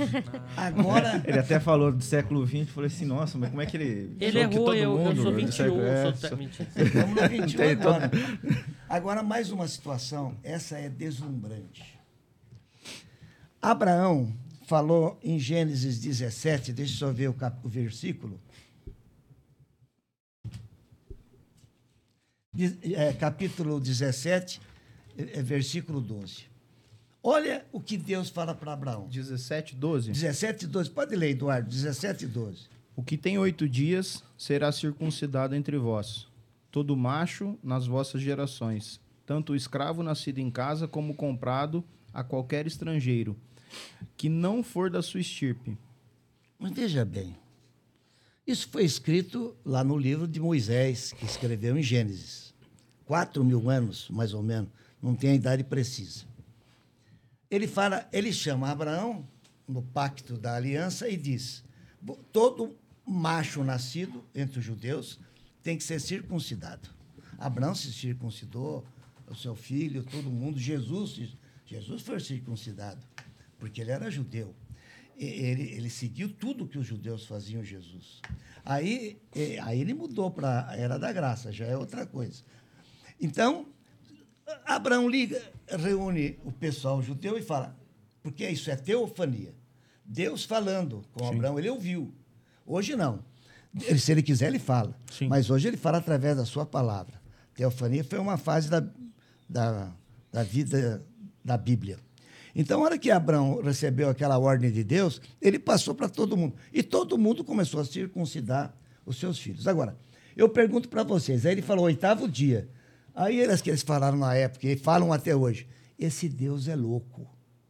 Que, por que, que eu não posso fazer no nono? Eu quero fazer de um mês depois. Eu quero fazer no primeiro dia. Eu vai nascer, eu já vou. É uma discussão. Mas que loucura que Deus está falando. Como nós sabemos que a palavra de Deus é loucura para os homens que não creem nisso. Então, imagino que questionou-se esse texto bíblico. Olha só. Mas a medicina foi evoluindo, a ciência, a medicina foi evoluindo. Até que, em 1964, agora, meados, segunda, é, é, sexta década é, do século XX, 1900, um médico americano a especialidade dele era cirurgião é, pediátrico, estudou o seguinte. Ele operava cirurgia pediátrica e tinha sangramentos, e foi estudando a, a, a coagulação do sangue. E concluiu, isso está no livro, eu trouxe aqui a página e a folha para vocês verem. Procura na minha. Na minha aqui, ó. Seu celular? Celular. o e-mail da Júlia, a neta. Eu quero mostrar para vocês porque não é verdade. Esse moço estudou e concluiu o seguinte: ele é cirurgião de criança, que a, a vitamina K só é possível ser a, aparecer no organismo de uma criança a partir de próximo do oitavo dia. A vitamina K entra e estimula a protrombina no sangue. E a protrombina faz a cascata de coagulação. Essa cascata de coagulação, a protrombina alcança 110% no oitavo dia. Isso é dado científico. Até agora eu não falei que é comprovado. E Isso é aqui- científica fina, né? Isso aí Não. é coisa É, ele recente na ciência. Isso aqui 1964. é, tá. Eu tirei É da folha de um livro mais importante de medicina de hoje. Que ele diz isso que eu estou dizendo. E os médicos são ensinados hoje assim, que a vitamina K, que é geralmente ela é oriunda da, da biótica intestinal, das bactérias intestinal. A criança nasce sem bactéria intestinal, com leite, com o alimento, ela vai desenvolvendo uma flora intestinal. Essa flora intestinal é que faz a vitamina K. O leite da, da mãe tem pouca vitamina K, mas tem que a bactéria se interagir dentro do intestino para formar. No oitavo dia é a plenitude da vitamina K. No oitavo dia, a vitamina K estimula a protrombina, que faz a coagulação de sangue. Em 110 passa de 100%. Mas que Deus é este? É brincadeira. Você não conseguir, vocês que estão assistindo. Meu Deus, Tá, inacreditável. a introdução pro João Marcos tá boa, né? É, é, é- é uma loucura o que a gente está vendo aqui. E às vezes Então, a gente passa batido esse oitavo dia, É. né? E olha que coisa linda. Esse documento está no Cécio 20, edição, volume 1. vigésima, edição. Ah, 20 é vigésima. ah, tá. Então, Ah, na 20. vigésima é, edição, vo- volume 1, página 1105. É o, doc- é um material É atual, atual. do- É da livro medicina hoje. Então, o pessoal que está usado na estudando faculdade de aí. medicina é o livro do Cécio de Clínica Médica. Ou seja, na, na- na- nesse texto já, já, já apontava para que no oitavo dia É. a, a- a coagulação seria a melhor possível. Se fosse antes, talvez não coagulasse o sangue. Quantas crianças morreram? E depois. Verdade. Uma criancinha tem 300 ml de sangue. Você cortar ali o pênis dela e sangrar, se ela perder 20% disso, são 60 ml. 60 ml é, é isso aqui, é, é- é- é um Meia terço caneca. do copo. É. Se perder isso, morre. Isso chama choque hipovolêmico. Morre de choque. Então, um cortinho numa fase que não coagula, perde todo o sangue. Então, Deus é tão perfeito que ele que criou o homem. Darwin, é difícil a gente entender. Ter que passar por cima eh, das leis de Deus, da criação de Deus, para crer numa evolução. Nós não conseguimos conciliar. Aí sim, não dá para, mas não precisa brigar, porque nós temos uma verdade que não depende da ciência, porque não é um livro de ciência. Com certeza. Ah, O senhor não quer, mas é que como a ciência estuda a natureza, ela vai sempre concluir, Vai como diz Calvino, Bíblia, né? vai confirmar sempre no final. E A também verdade. Deus não precisa disso. Nós confiamos em Deus sem a ciência. A nossa convicção é numa verdade absoluta, é a única que tem.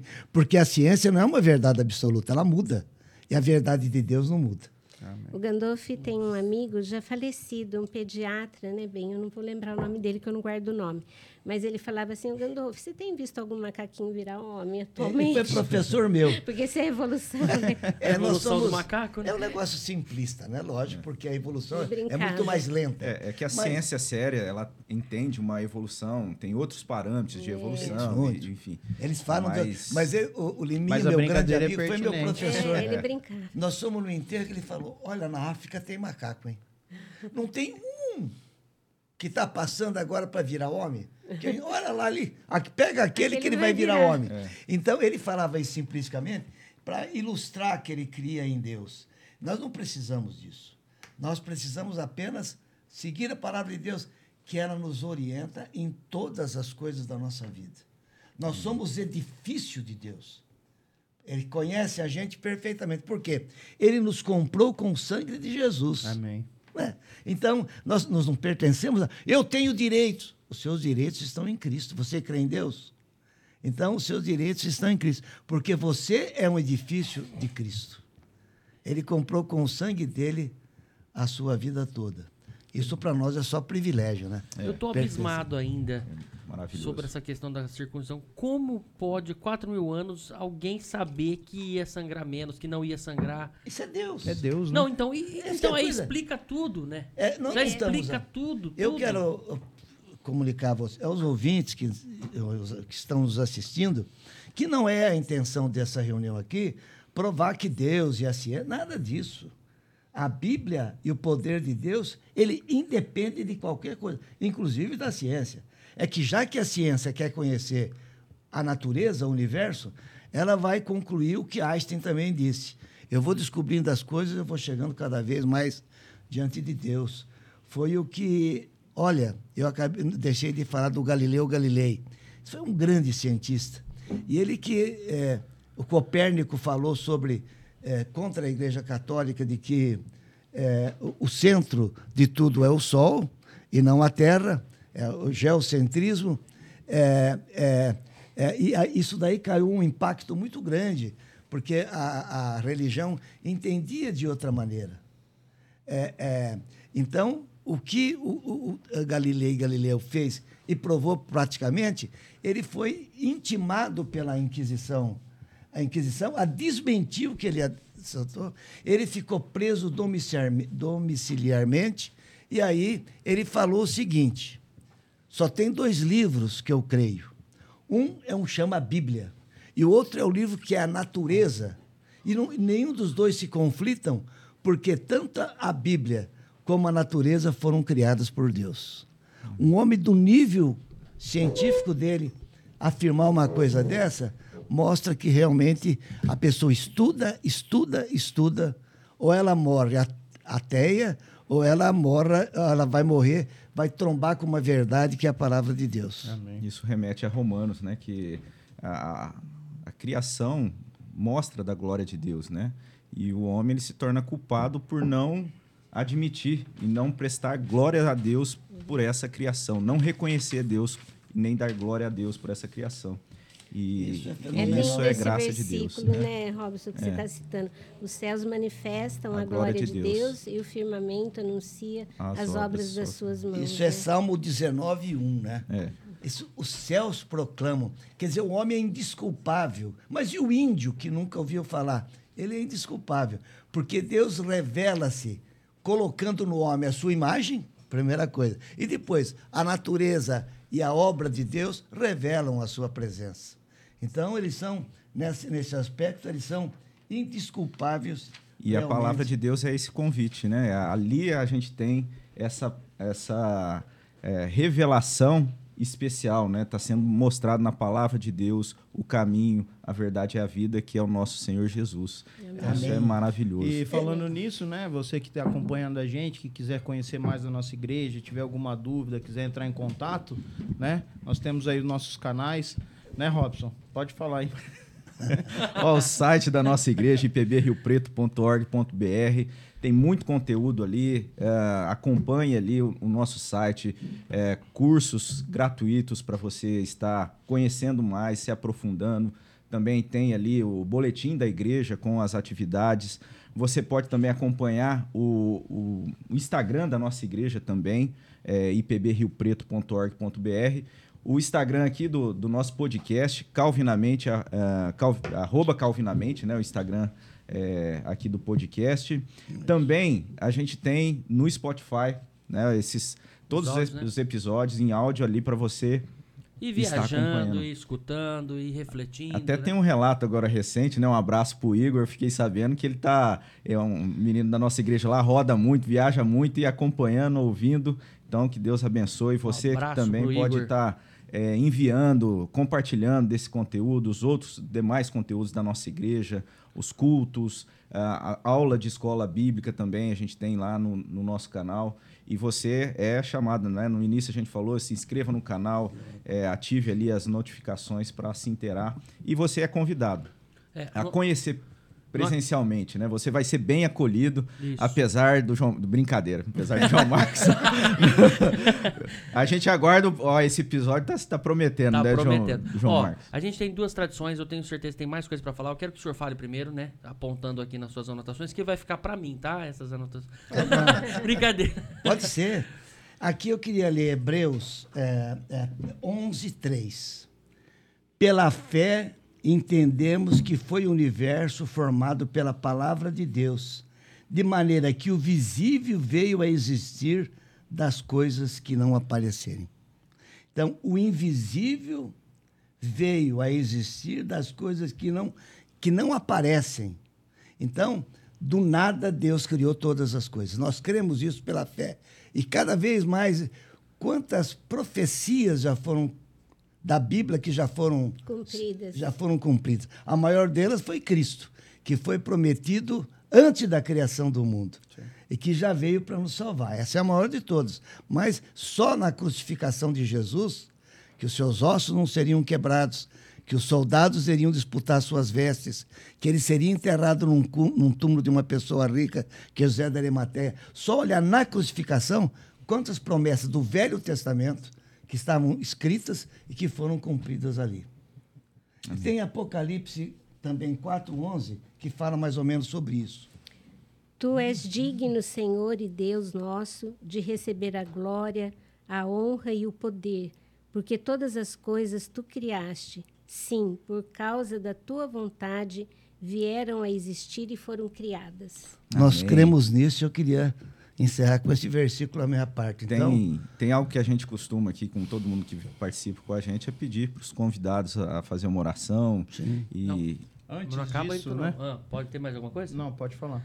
É, a gente tem duas tradições aqui, né? No, no nosso podcast, nosso estúdio aqui. essa tradição que você vai falar é mais recente, É, né? mais É, recente. de, de qual? Essa que você vai falar Essa primeiro. vai falar. É, eu- a primeira é indicar uma pessoa pra para participar do podcast aqui. O senhor tem um nome, não?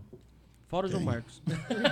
eu acho que a pessoa que poderia ser entrevistada para falar a vida dele é um livro aberto das coisas de Deus. Só ele falar isso. É o seu Paulo de Carvalho. Paulo de Ele- a Carvalho. vida dele, para minha vida, foi importante demais.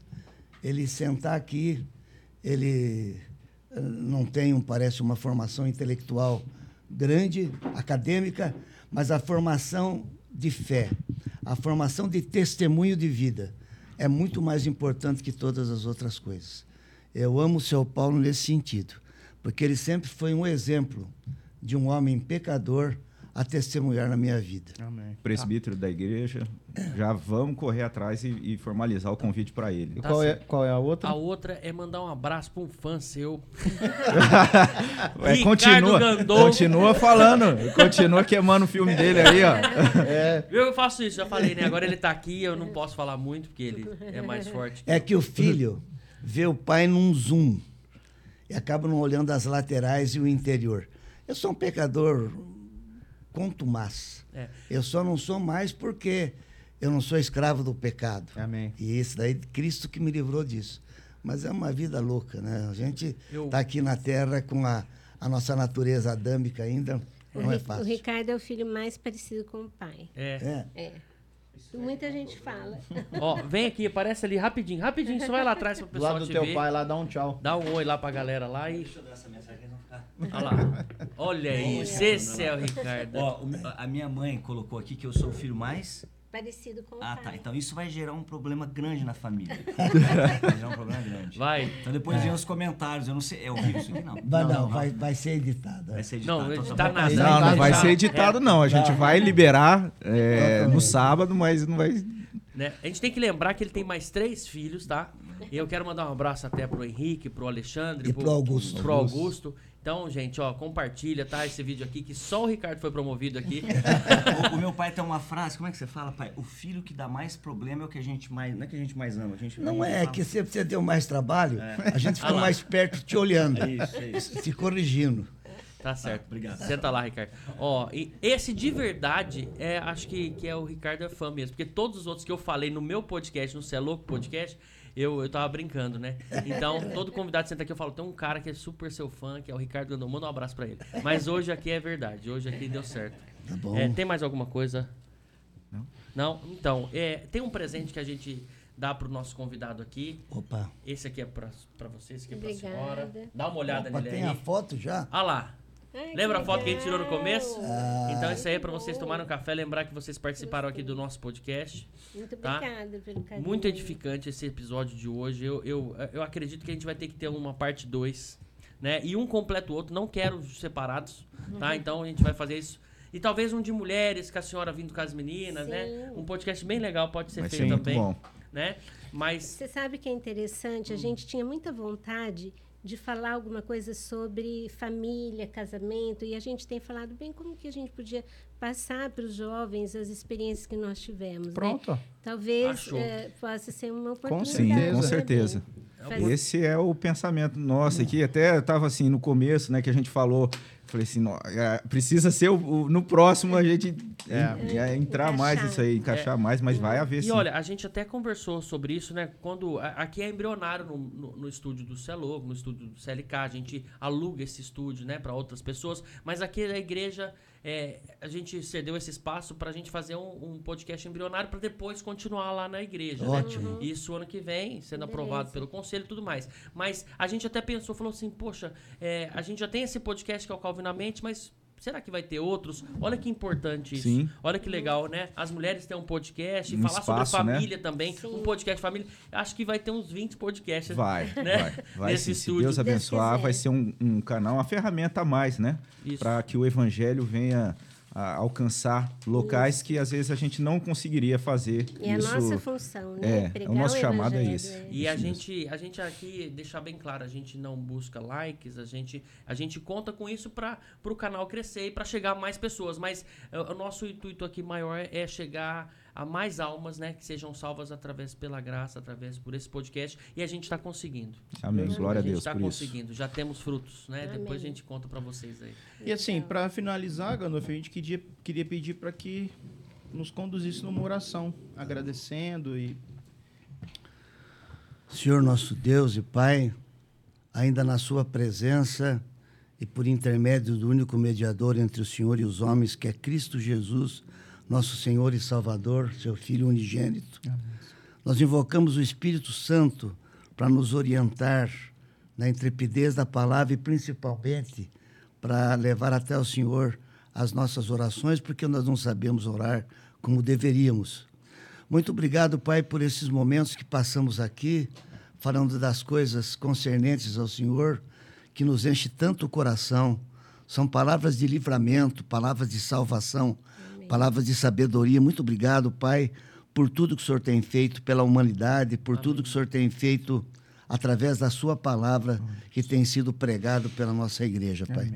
Esteja capacitando os pregadores da nossa igreja, esteja capacitando os professores de escola dominical, as pessoas que lideram os ministérios, esteja nos abençoando, esteja abençoando esse podcast através do Felipe, do Eduardo, do Robson, do Fábio, ah, do Fábio também Vicentinho. Esteja eh, orientando a mente de cada um deles para que eles façam o melhor, mas o melhor para o Senhor. Nós, Pai, somos, ao ver uma aula dessa, ler algumas coisas relacionadas à sua criação, nós vemos a, o tamanho que nós somos diante do Senhor. Uma coisa imperceptível, mas o Senhor nos elege com o seu coração maravilhoso, com pessoas tão importantes para o Senhor, a ponto do Senhor colocar a sua imagem na, na criação do homem. Muito obrigado, esteja nos abençoando, esteja abrindo nossos corações e as nossas mentes para estarmos cada vez mais com os corações cativos ao coração de Cristo Jesus. É que os- nós sabemos que a sua palavra diz que os olhos não viram, o coração não ouviram, nem a, a capacidade intelectual do homem consegue captar o que o Senhor tem reservado para aqueles que o amam. Muito obrigado, Pai. Abençoa, nós te pedimos perdão dos nossos pecados, em nome e por amor de Jesus. Amém. Amém. Amém. Glória a Deus. Glória a Deus. Gente, Deus abençoe muito sua vida, que Deus abençoe você que está acompanhando e a gente convida você a continuar aí a, a essa, eh, essa parceria, né? E estar acompanhando o próximo episódio, que eu tenho certeza que vai ser algo muito especial também, como esse. E compartilhe, né? Compartilhe desse conteúdo. E eh, eu queria deixar isso. Não sei se o Felipe tem algo também para. É, eu queria agradecer mais uma vez fazer parte disso aqui. Para mim é um privilégio e, e acredito que assim é, é, espontâneo, né? A nossa conversa é, é assim traz para um lado mais assim brincando um pouco no humor, né? As nossas perguntas aqui, mas é sempre edificando para a honra e glória de Deus. Então é isso. Se inscreva no canal, deixe suas notificações aí, ative as notificações, deixe seu like e também outra coisa importante que a gente nunca fala, compartilhe esse vídeo, vai compartilhar, manda para mais pessoas que eu tenho certeza que vai edificar muita gente. Doutor... Gandolf, obrigado. Edinha, obrigado. Obrigada Muito bom, Muito foi obrigado. especial Obrigado. esse dia. Obrigado a vocês por essa oportunidade que nos edifica muito também. Obrigado. Vamos trazer a família deles, viu? Qualquer dia aí. E esse foi- falar, Dom? Não. E esse foi mais um. Calvinamente. mais um Calvinamente. Valeu, até a próxima. Valeu. Oh, passou